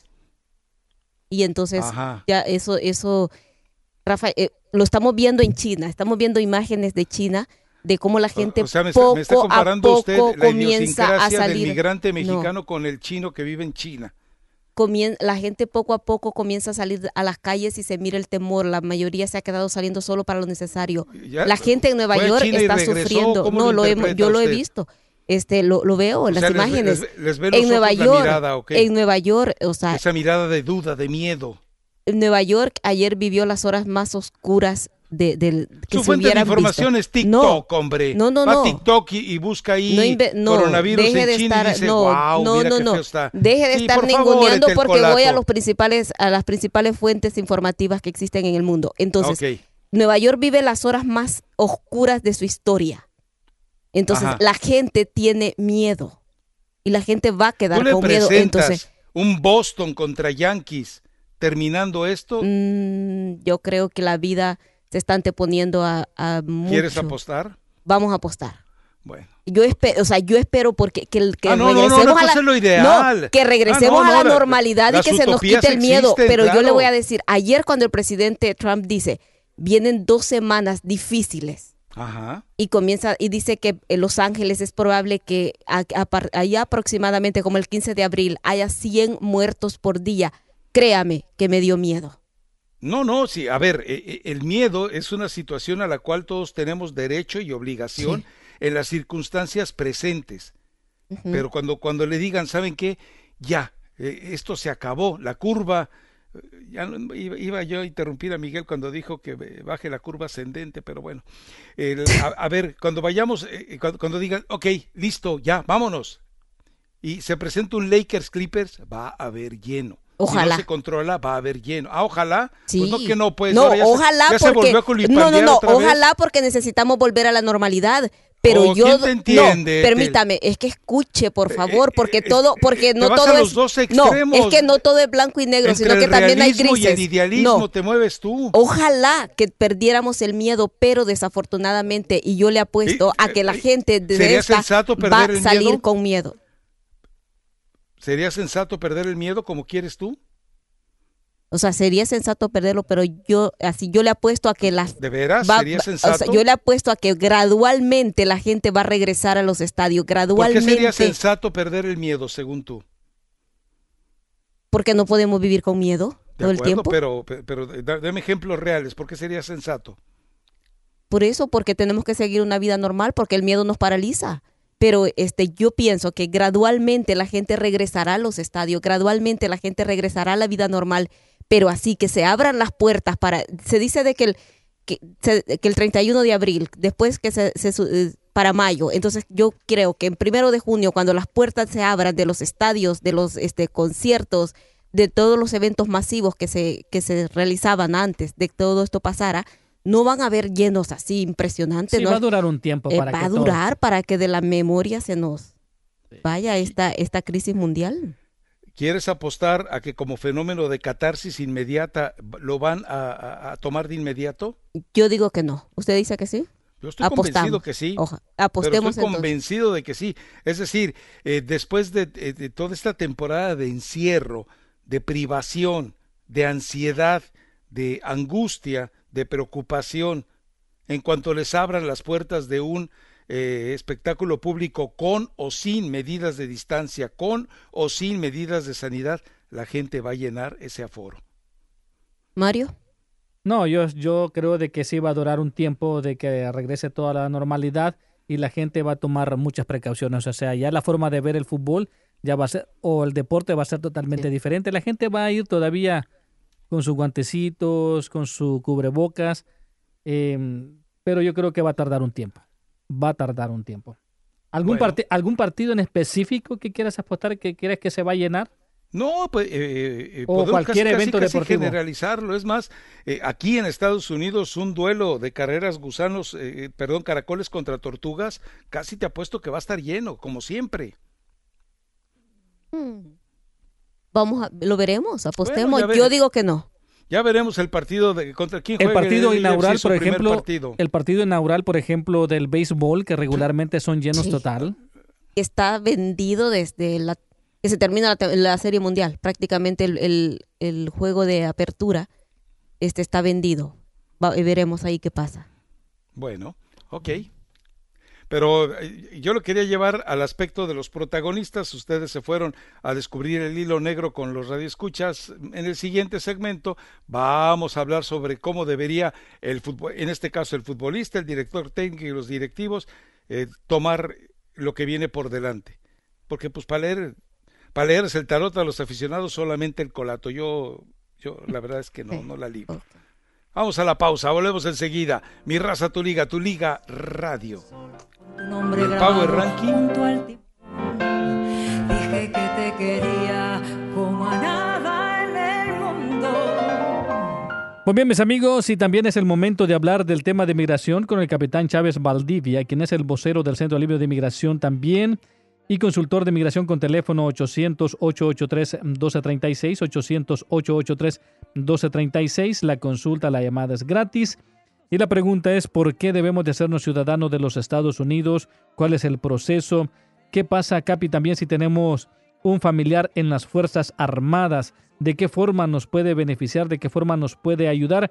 ¿Y qué pasa con los centroamericanos, el TPS y la bancarrota? ¿Me afecta para un trámite migratorio? Capi, buenos días. Mario, buen día, ¿cómo estás? Déjame felicitarte por estar al pie del cañón, como siempre, dándole noticias deportivas a nuestra comunidad, que están muchos de ellos en sus casas y seguro escuchando. Es importante hacernos ciudadanos, definitivamente, porque vamos a ser parte activa de la vida política, cívica de este país. Vamos a tener voz y voto en las elecciones de noviembre independientemente que la residencia, ya sabes, te la pueden quitar, la ciudadanía no. Si ya tienes cinco años con la residencia, tú ya estás habilitado para hacerte ciudadano. No olvidemos que las oficinas de inmigraciones siguen recibiendo aplicaciones tanto para, para la residencia como para hacernos ciudadanos. Si tú tienes TPS, ya estás, eres privilegiado. Si bien es cierto, se ha extendido el permiso de trabajo hasta el próximo año, sin embargo, si tienes hijo ciudadano mayor de 21 o estás casado con ciudadano o ciudadano, puedes aplicar para residencia, no necesitas pedir perdón ni salir del país. Todavía se puede pedir perdón aquí por estar indocumentado. Pueden hacerlo los esposos e hijos de residentes, así como los esposos e hijos de ciudadano. Si tienes un familiar directo, vale decir, esposo, esposa, padres o hijos que hayan servido o estén sirviendo a las Fuerzas Armadas, te beneficia para un parole en place. ¿Qué significa esto? Que si estás indocumentado, pero tienes un hijo ciudadano, puedes solicitar la residencia a través de un hijo mayor de 21. Ahora bien, ¿qué pasa si el hijo tiene solo 18? Puedes solicitar el, el parole en play, esto te da la legalidad de estar legalmente en este país, y vas a poder solicitar un permiso de trabajo y esperar que tu hijo cumpla los 21. Esto se puede hacer, pero lo más importante es informarse. Si tú te ves obligado, Mario, a hacer bancarrota porque las deudas ya nos ya sobrepasaron, vamos a darle prioridad a la casa, a la comida, pero si tenemos demasiadas deudas, reposiciones, cuentas por pagar, tarjetas de crédito, gastos médicos, gastos de lo que fuera, el gobierno te las perdona a través del capítulo 7 de la bancarrota y no te afecta ni para hacerte ciudadano ni para hacerte residente. Si tienes, si no tienes seguro social con el ITIN, con ese número que haces tus impuestos, puedes declararte en bancarrota. 800 883 1236 800 883 1236 800 883 1236 800 883 1236 800 883 1236 Mario. Claro que sí, Capi. Bueno, mis amigos, le voy a recordar el número de teléfono una vez más, es el 800-883-1236. Tiene preguntas sobre el tema de migración, sobre el tema de bancarrota, llámele al capitán, él lo va a asesorar. 800-883-1236. Recuerden que cada caso es único, cada caso es diferente y es mejor que usted se asesore 800-883-1236. Llame ahora mismo, haga su cita, haga su consulta, haga su pregunta. 800-883-1236. 800-883-1236 y los esperamos a las 3 de la tarde con más información sobre este tema de inmigración. Capi, muchísimas gracias. Buen día. Buen día, Mario. Hasta la tarde. Claro que sí.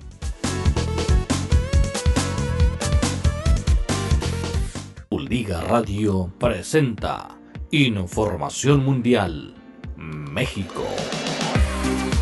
Muy bien, mis amigos, le roban colección de playeras a exjugador de la Liga MX, entre ella una que le había regalado Messi. Edgar Benítez comentó que algunas jerseys fueron ah, recuperando ya o recuperadas, pero también acudió a sus redes sociales para poder encontrar las restantes ya que Edgar Benítez es jugador de la Liga MX, sufrió el robo de su colección de más de mil playeras que tenía de recuerdo de amigos y compañeros y así lo dio a conocer en sus redes sociales. El futbolista del Toluca, Querétaro y Pachuca denunció a través de su cuenta de Instagram lo ocurrido.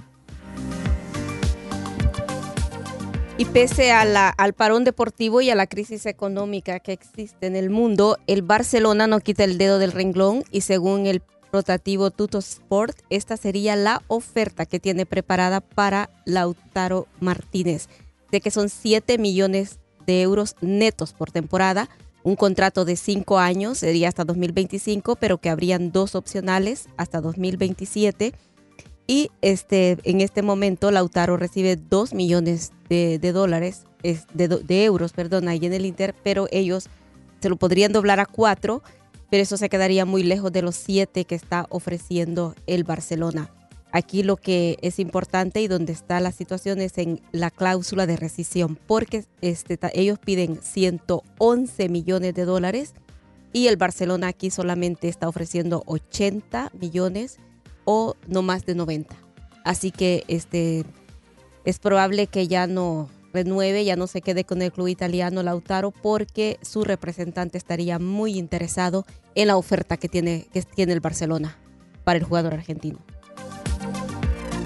Muy bien, mis amigos, se sigue la lucha por parte de todas las personas sobre el coronavirus y lo que pasa es que el manager de las ligas menores, Wester Garrison, en este momento se encuentra luchando entre la vida y la muerte, ya que el manager de ligas menores del el Oakland Athletics está hospitalizado en Luisiana y con respirador debido al coronavirus, de acuerdo con su prometida. El exjugador de las ligas mayores de 54 años de edad todavía necesita un respirador para luchar contra el COVID-19, pero que todavía no ha declinado su batalla y que sigue luchando en contra de este terrible eh, virus que ha afectado pues allá a casi un millón de personas a nivel mundial. Regresamos a Mi Raza Tu Liga en Tu Liga Radio.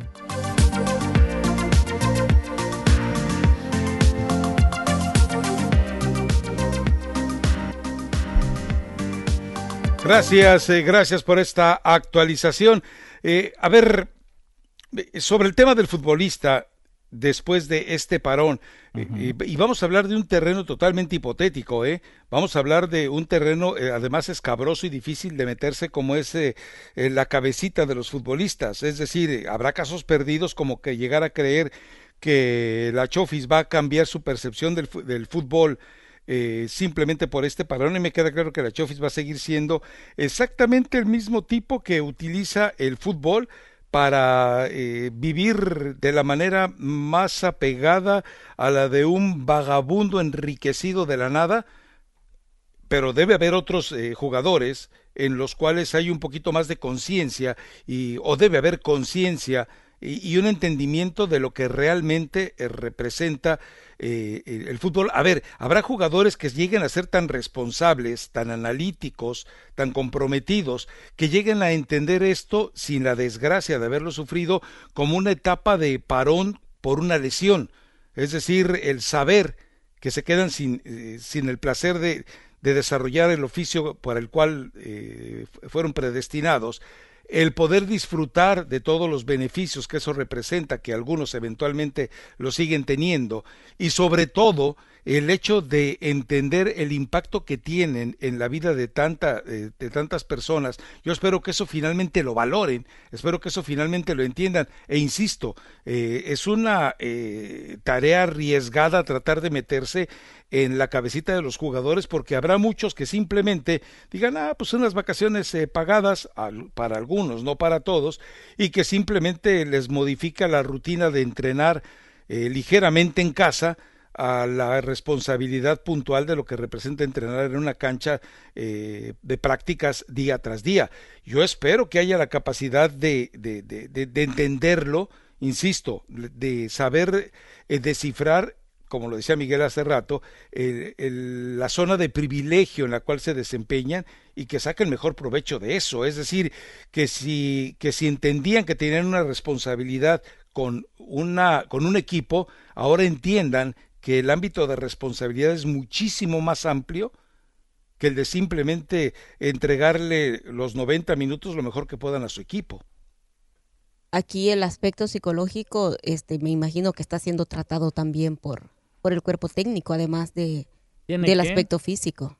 Ya este Diego Alonso lo decía que aquí en la MLS, por ejemplo, ellos están trabajando mucho con el aspecto psicológico de la- del jugador, porque es ahí donde le, le ayudaría a cambiar la mentalidad y no regresar, o sea, como dice Rafa, algunos regresarán diciendo que bueno, este, estas vacaciones o este tiempo me ayudó para recuperarme de la lesión o este tiempo me ayudó para, para, este, para hacer muchas cosas que tal vez no hacía por estar en los entrenamientos, por estar en los partidos, y ahora es esto, el aspecto Pero- psicológico. Pero ¿Cómo qué? ¿Cuánto les quita un entrenamiento al día en la MLS? ¿Tres horas?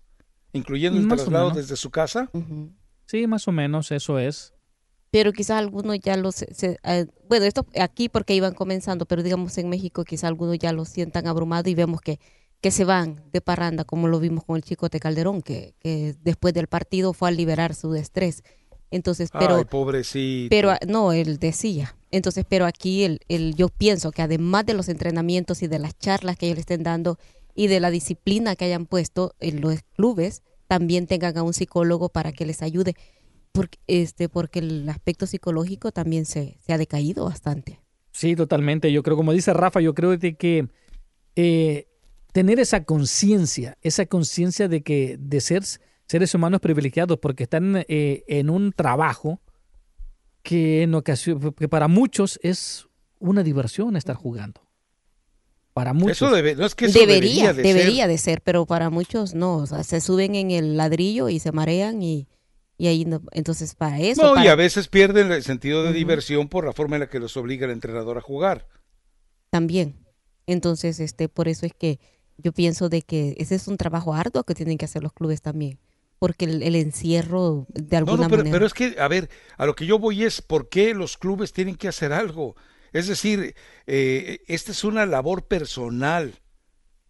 Esta es una cruzada Pero a cuántos personal. les ayuda para, para personalmente tener esa, e- e- ese, es- o sea, pensar de esa forma? ¿A cua- cuántos necesitarían tal vez una ayuda profesional?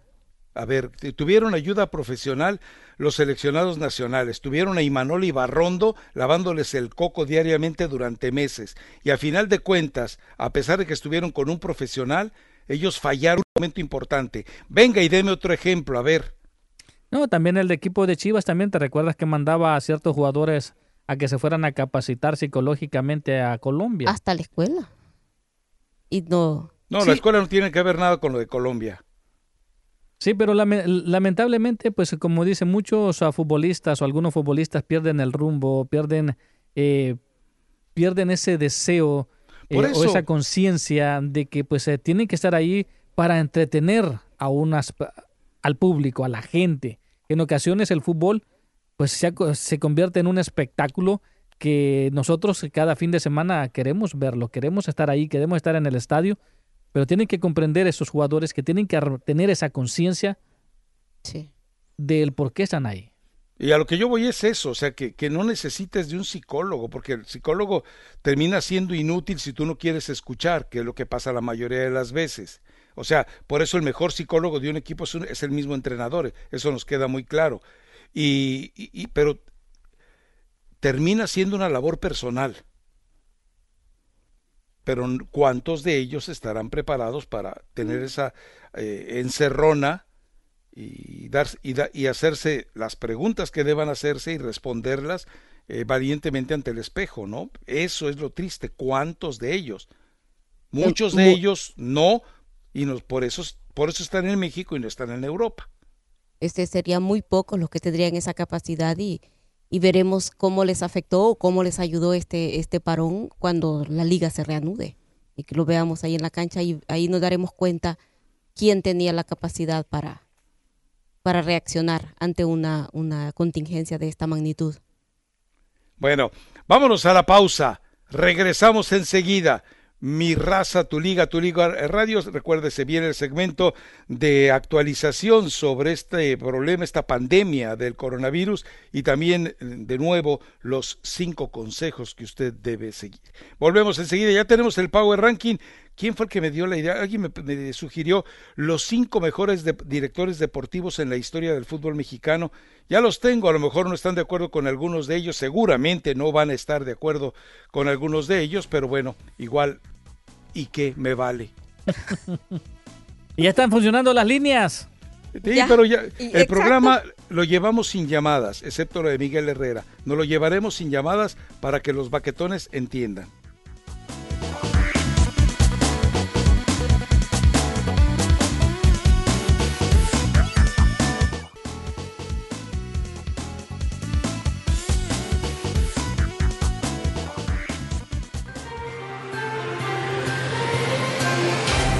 Radio 1330M mantiene el compromiso de informar lo más reciente de la emergencia mundial. Sigue en sintonía de Tu Liga Radio 1330 porque a lo largo de su programación se informará de las últimas noticias de la Liga MX, las ligas del mundo y de cuándo se reanudarán sus calendarios de partidos. Tu Liga Radio 1330M informa. Y si usted es de los que se pregunta cómo el IRS enviará el pago, déjeme decirle que la vasta mayoría de las personas no necesitan tomar una acción. El IRS calculará y automáticamente enviará el pago de impacto económico a las personas elegibles. Para quienes hayan presentado su declaración de impuestos del 2019, el IRS usará esa información para calcular la cantidad que le va a enviar. Para quienes no hayan presentado aún su declaración del 2019, el IRS utilizará la información de las declaraciones de impuestos de 2018 y el pago de impacto económico será depositado directamente en la misma cuenta bancaria reflejada en la declaración de impuestos que usted ha presentado. Pero ¿qué sucede si el IRS no tiene su información de depósito directo? Entonces, en las próximas semanas, el Departamento del Tesoro planifica desarrollar un portal web para que las personas brinden su información bancaria al IRS para que puedan recibir el pago de inmediato y no tener, tener que esperar a que se le envíe por correo. ¿Y qué pasa si usualmente debe presentar una declaración de impuestos no, y no lo hace? Pues entonces puede recibir el pago si las personas que habitualmente no presentan declaración de impuestos deben presentar una declaración simple para recibir el pago de impacto económico. Esto incluye a los contribuyentes de bajos recursos, adultos mayores, quienes reciben este, ayuda del Seguro Social, veteranos y personas discapacitadas no requieren presentar declaración, que no requieran presentar de, este, declaración de impuesto, solamente con una declaración simple es suficiente. Y la flaquita nos enviaba una información importantísima, dice que las escuelas han extendido su horario de 7 a 11 de la mañana y que los desayunos son para los niños, este, todos los niños de la familia, no importa si estén yendo o no ya a esa escuela. Así que eso es muy importante y acuérdese de las cinco recomendaciones. Uno, las manos, lávesela frecuentemente. Dos, el codo, si usted va a toser, no se cubra la boca con la mano, hágala con la parte interior de su brazo. No se toque la cara, manténgase a seis pies de distancias y si usted se siente enfermo, por favor, quédese en su casa.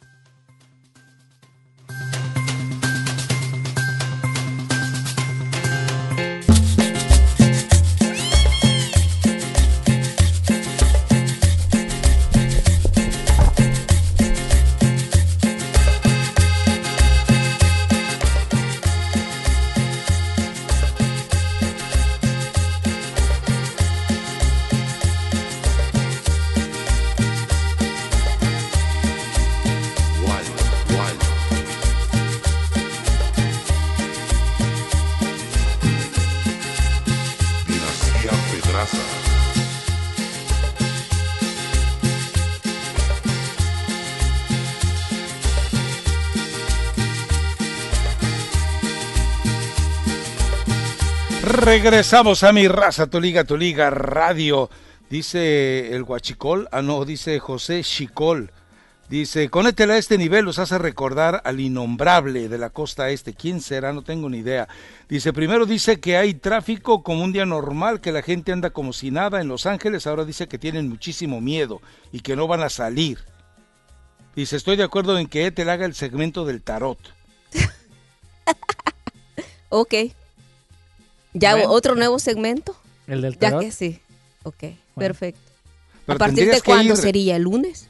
Tendrías que ir totalmente eh, Pues no, no, no. Enfundada. i- i- impersonada, ¿no? No, no le falta mucho. ¿Por qué, Mario? No, no, no. Disfrazada. Y bueno, nos reporta aquí Armando Panzas, dice la aplicación no está funcionando otra vez. Debe haber sido también lo que pasó con los teléfonos, es un problema técnico entonces. Bueno, pues que se entonces está hay que tener a- experimentando. debe haber un departamento técnico que esté ahí las 24 horas, ¿no? Ya los ingenieros. No te rías, gato. Ya los ingenieros, dice Mario, están trabajando en. Que por cierto, el gato le manda saludos a todos ustedes y a los, Ay, el gatito. a los de mi raza, tu liga. Dígale. Está bien, está se bien está perdiendo la bueno que comida congelada, dígale. Dice que ya se acabó la comida que habían comprado para todo el mes. Oh. Se lo acabó en una semana. y que ahora dice lo tienen racionado con pura agua para las pastillas y se acabó. Ay, gato, pero bueno, un saludo para el gato Armando. Eh, a- eh, ya te decía yo que ya tenemos el Power Ranking eh, totalmente listo.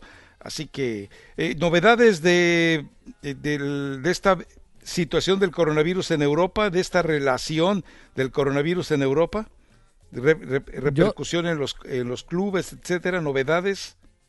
Bueno, yo a nivel, en- a nivel general creo que las buenas noticias, por ejemplo, en Italia, que pues ha sido uno de los países más afectados, el día de hoy no se han reportado nuevos casos en Italia, tampoco han, no vieron decesos el día de hoy, eh, la información que se está actualizando cada, cada minuto.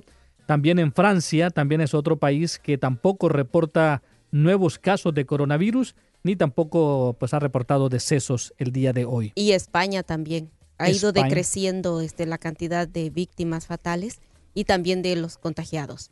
Entonces, es. eso es muy esperanzador. En Estados Unidos hoy se reportaron 117, hasta el momento se han reportado 117 nuevos casos. Seis personas han fallecido el día hasta este momento. Bueno, y es oficial que cancelan Wimbledon debido a Sí. esta pandemia, ¿no? La También segunda sí. vez que se cancela, de la primera fue durante la Segunda Guerra Mundial y esta vez ya cancelado. Gracias. Pero bueno, son, eh, so- son inevitablemente parte de los movimientos que está originando toda esta situación y que, insisto, son imprescindibles. A ver, por otra parte, esta también es información fresca, eh, me parece que sí, dice, las federaciones eh, de fútbol de Europa cederán a las ligas las fechas de la ventana internacional de junio para que se puedan completar las competiciones ligueras. Esto según lo planteado durante la reunión convocada por la UEFA con sus 55 a asociaciones. Tras el aplazamiento de la Eurocopa 2021, la UEFA ha planteado la posibilidad de reanudar la temporada a finales de junio o comienzos de julio, lo que podría prolongarla hasta agosto. El planteamiento está condicionado a la situación sanitaria de cada país ante la pandemia del coronavirus. Y Eh, con ese espacio habría que incluir el tramo final de la Champions League y la Europa League, que fueron interrumpidas a mediados de marzo sin poder completar los partidos de vuelta de octavos de final. Eh, obviamente todo esto habrá que eh, dejarlo, insisto, a la, po- a la posibilidad o a la inevitable situación de que la Copa Mundial de Clubes sea, sea cancelada, ¿no? y fíjese este, lo, que, lo que anuncia, este, por ejemplo, en Italia. Dice que los bares serán los últimos en abrir y que no se podrá salir a la calle hasta mayo. Este, las indicaciones de los expertos, dice, son claras. Cu- Aun cuando se pueda salir, será necesario mantener la distancia de al menos un metro entre las personas, dice, usar mascarillas en lugares públicos. No podemos decir que se ha ganado la, la guerra al coronavirus. Ah, tendrán que pasar muchas semanas, dice, para que nosotros declaremos el país libre y, y estos han- hasta que cuando se ha levantado, que es para el 30 de mayo Así en, es. en Italia. Entonces, después del 30 de mayo, dice, seguirán con las recomendaciones. O sea, las recomendaciones continúan porque los expertos les están diciendo que es, hay que esperar por lo menos tres meses. Una vez se ha declarado que se está ganando la guerra y que ya se dan la, la gente ya puede salir nuevamente y tratar de comenzar a hacer su vida normal. Aún así, dicen los expertos, hay que esperar tres meses. Así es, y si tú crees, a Rafa, de que el fútbol está totalmente parado, pues no. En Nicaragua, que es la única liga o a nivel mundial que tiene actividad, ¿eh? Así es. Había así- jornada este fin de semana. Así es, así que bueno, creo que inclusive el día de hoy tendrán actividad allá en Nicaragua. eh, así que hay, hay actividad el día de hoy en Nicaragua y también este, la, premie- la, la primera de la sub-20 también en Nicaragua también se jugará el día de hoy la jornada. Bueno, eh, reportan, aquí estoy leyendo en Reforma, reportan, confirman que ya Pablo Aguilar, eh, recordará usted que el defensa de Cruz Azul salió lesionado, tuvo que ser sometido a una operación en la rodilla izquierda, bueno, ya está trabajando en gimnasio y bueno, también ha estado en el proceso de rehabilitación, así que eh, seguramente lo te- tendrá disponible Cruz Azul en cuanto se levante este parón en la Liga MX, insisto, y tomando en cuenta las palabras de Miguel Herrera hace rato, eh, nos queda claro que a partir de los primeros días de junio empezaría esa jornada eh, excruciante entre librar siete jornadas dobles en 24 días. Es.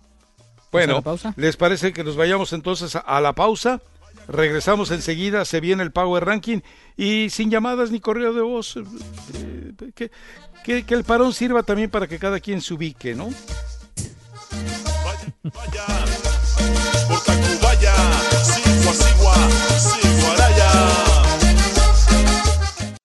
Tu Liga Radio presenta NBA, MLB, MLS, NHL y la NFL. Todas las ligas están aquí en 1330. Tu liga.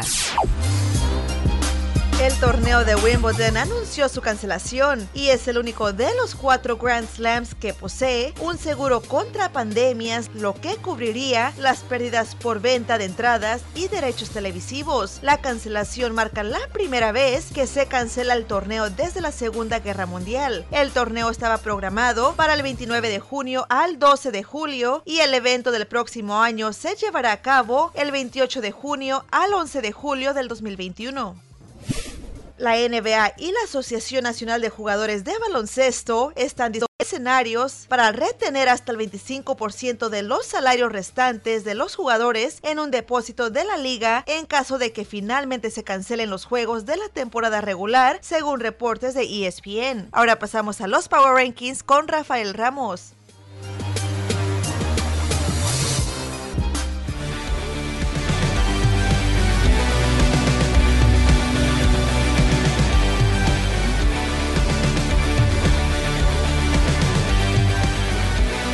Regresamos a mi raza, tu liga, tu liga radio, el Power Ranking. Ya alguna vez dimos el Power Ranking de los directores deportivos a seguir en este clausura 2020.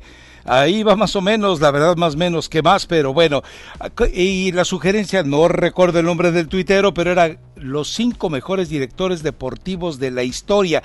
Hubo tiempos en que el director deportivo aparecía como presidente y no estaba bien definido quién se hacía cargo porque no estaba tan marcadas o tan definidas eh, las eh, funciones de cada uno y incluso, e incluso en algunas situaciones no había eh, cabida para un puesto más. Pero ahí le va.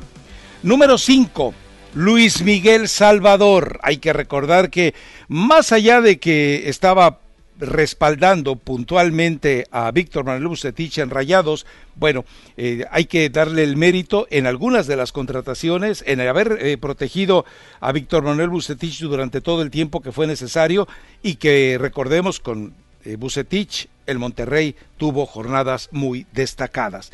El número cuatro, Ricardo Peláez, no por lo que está haciendo con Chivas, ahí tiene asignatura pendiente, no por lo que hizo con Cruz Azul, donde no terminó el trabajo debido a la forma en la que irrumpió el cuñado incómodo, es Víctor Garcés, el hombre que arruinó todo el proceso, y Ricardo Peláez de cualquier manera tiene los antecedentes con el equipo del América, los títulos de liga conquistados y aparte también su trabajo en selecciones nacionales y aparte también no hay que olvidar que fue un hombre importante cuando México ganó la, el Mundial Sub-17 con Chucho Ramírez. Número 3, Rafael Lebrija. Ojo, estoy hablando de Rafael Lebrija Cancha.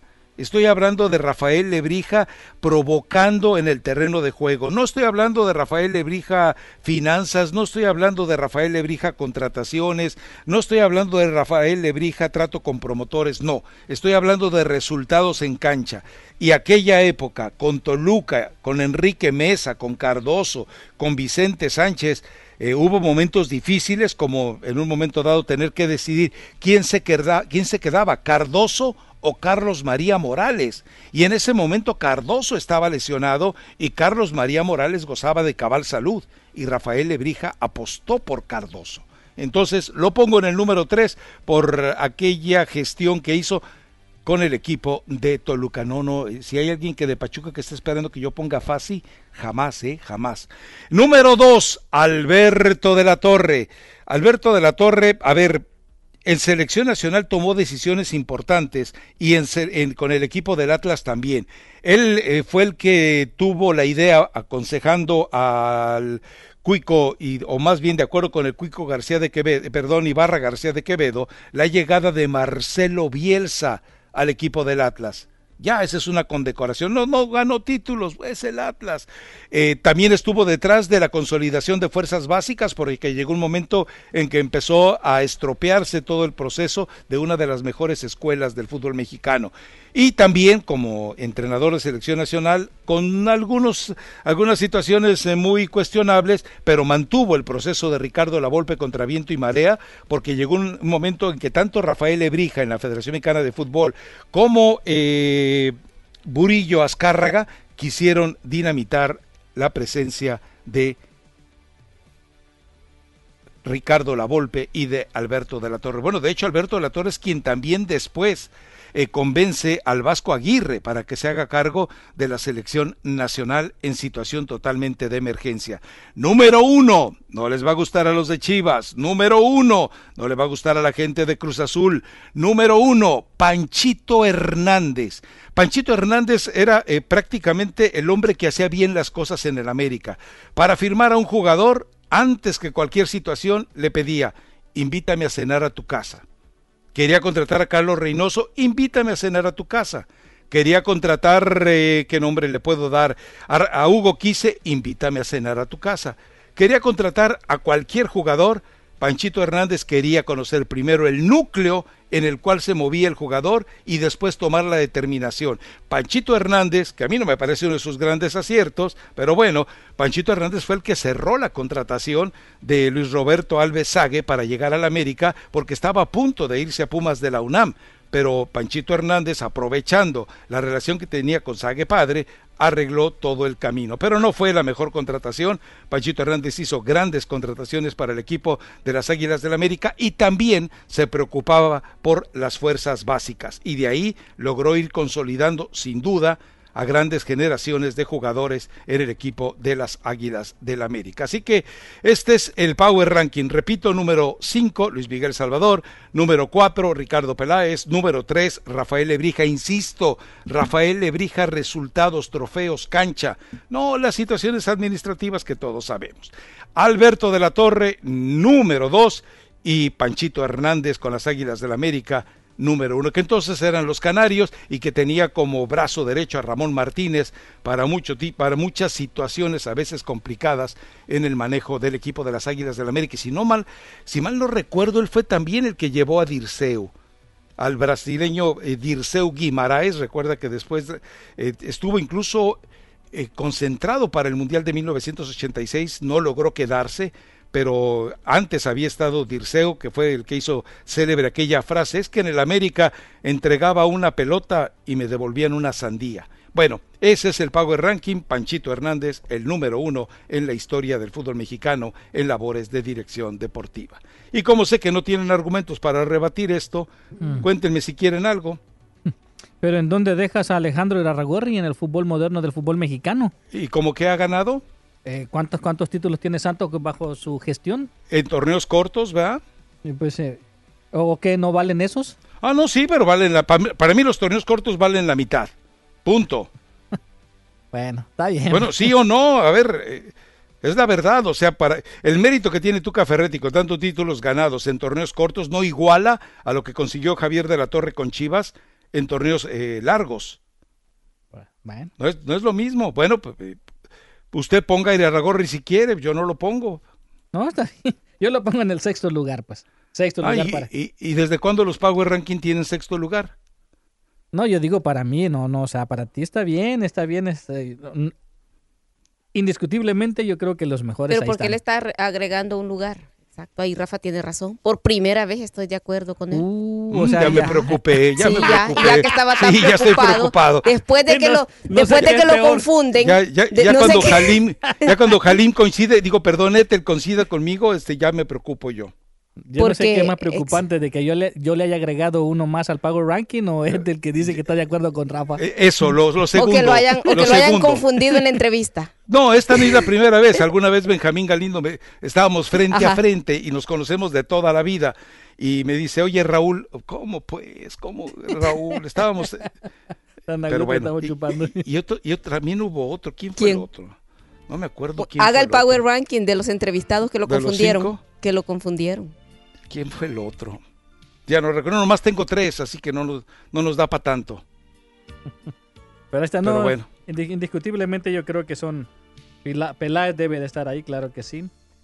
Ya Luis Miguel Salvador, em, al final como que ya no me gustó mucho su gestión. Mira, no Bueno, le llenó pues, el eh, ojo a Mario. Pues no, Sáquelo. de Eh, allí, eso, eso ocurre con todos, ¿no? Es decir, no todas, no todas las gestiones siempre tienen que ser ganadoras. Recuerda Rafael Ebrija después de Toluca a todos los clubes a los que fue y no pudo. Sí. Realmente no pudo, fue muy complicado. Si no es fácil esa chambita, ¿eh? no es fácil. Pero bueno, eh, gracias a Etel Colato sigue invicta. Ayer nos comentaba que tiene eh, una- un prospecto, pláticas muy avanzadas para jueves o viernes, que la verdad sería eh, muy interesante para todos los involucrados, todos los atentos, no solamente al fútbol mexicano, sino a las relaciones del fútbol mexicano con Sudamérica, con la Copa del Mundo de 2026 y con la MLS. Pero ya veremos si podemos contactar a este entrevistado para jueves o viernes, es lo que le dijeron a Ethel, veremos si le cumple, pero por lo pronto marcha invicta.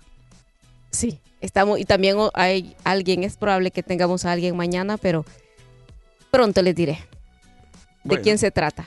Con que no sea como la, la otra cosa que nos enteramos dos segundos antes de arrancar el programa, está bien.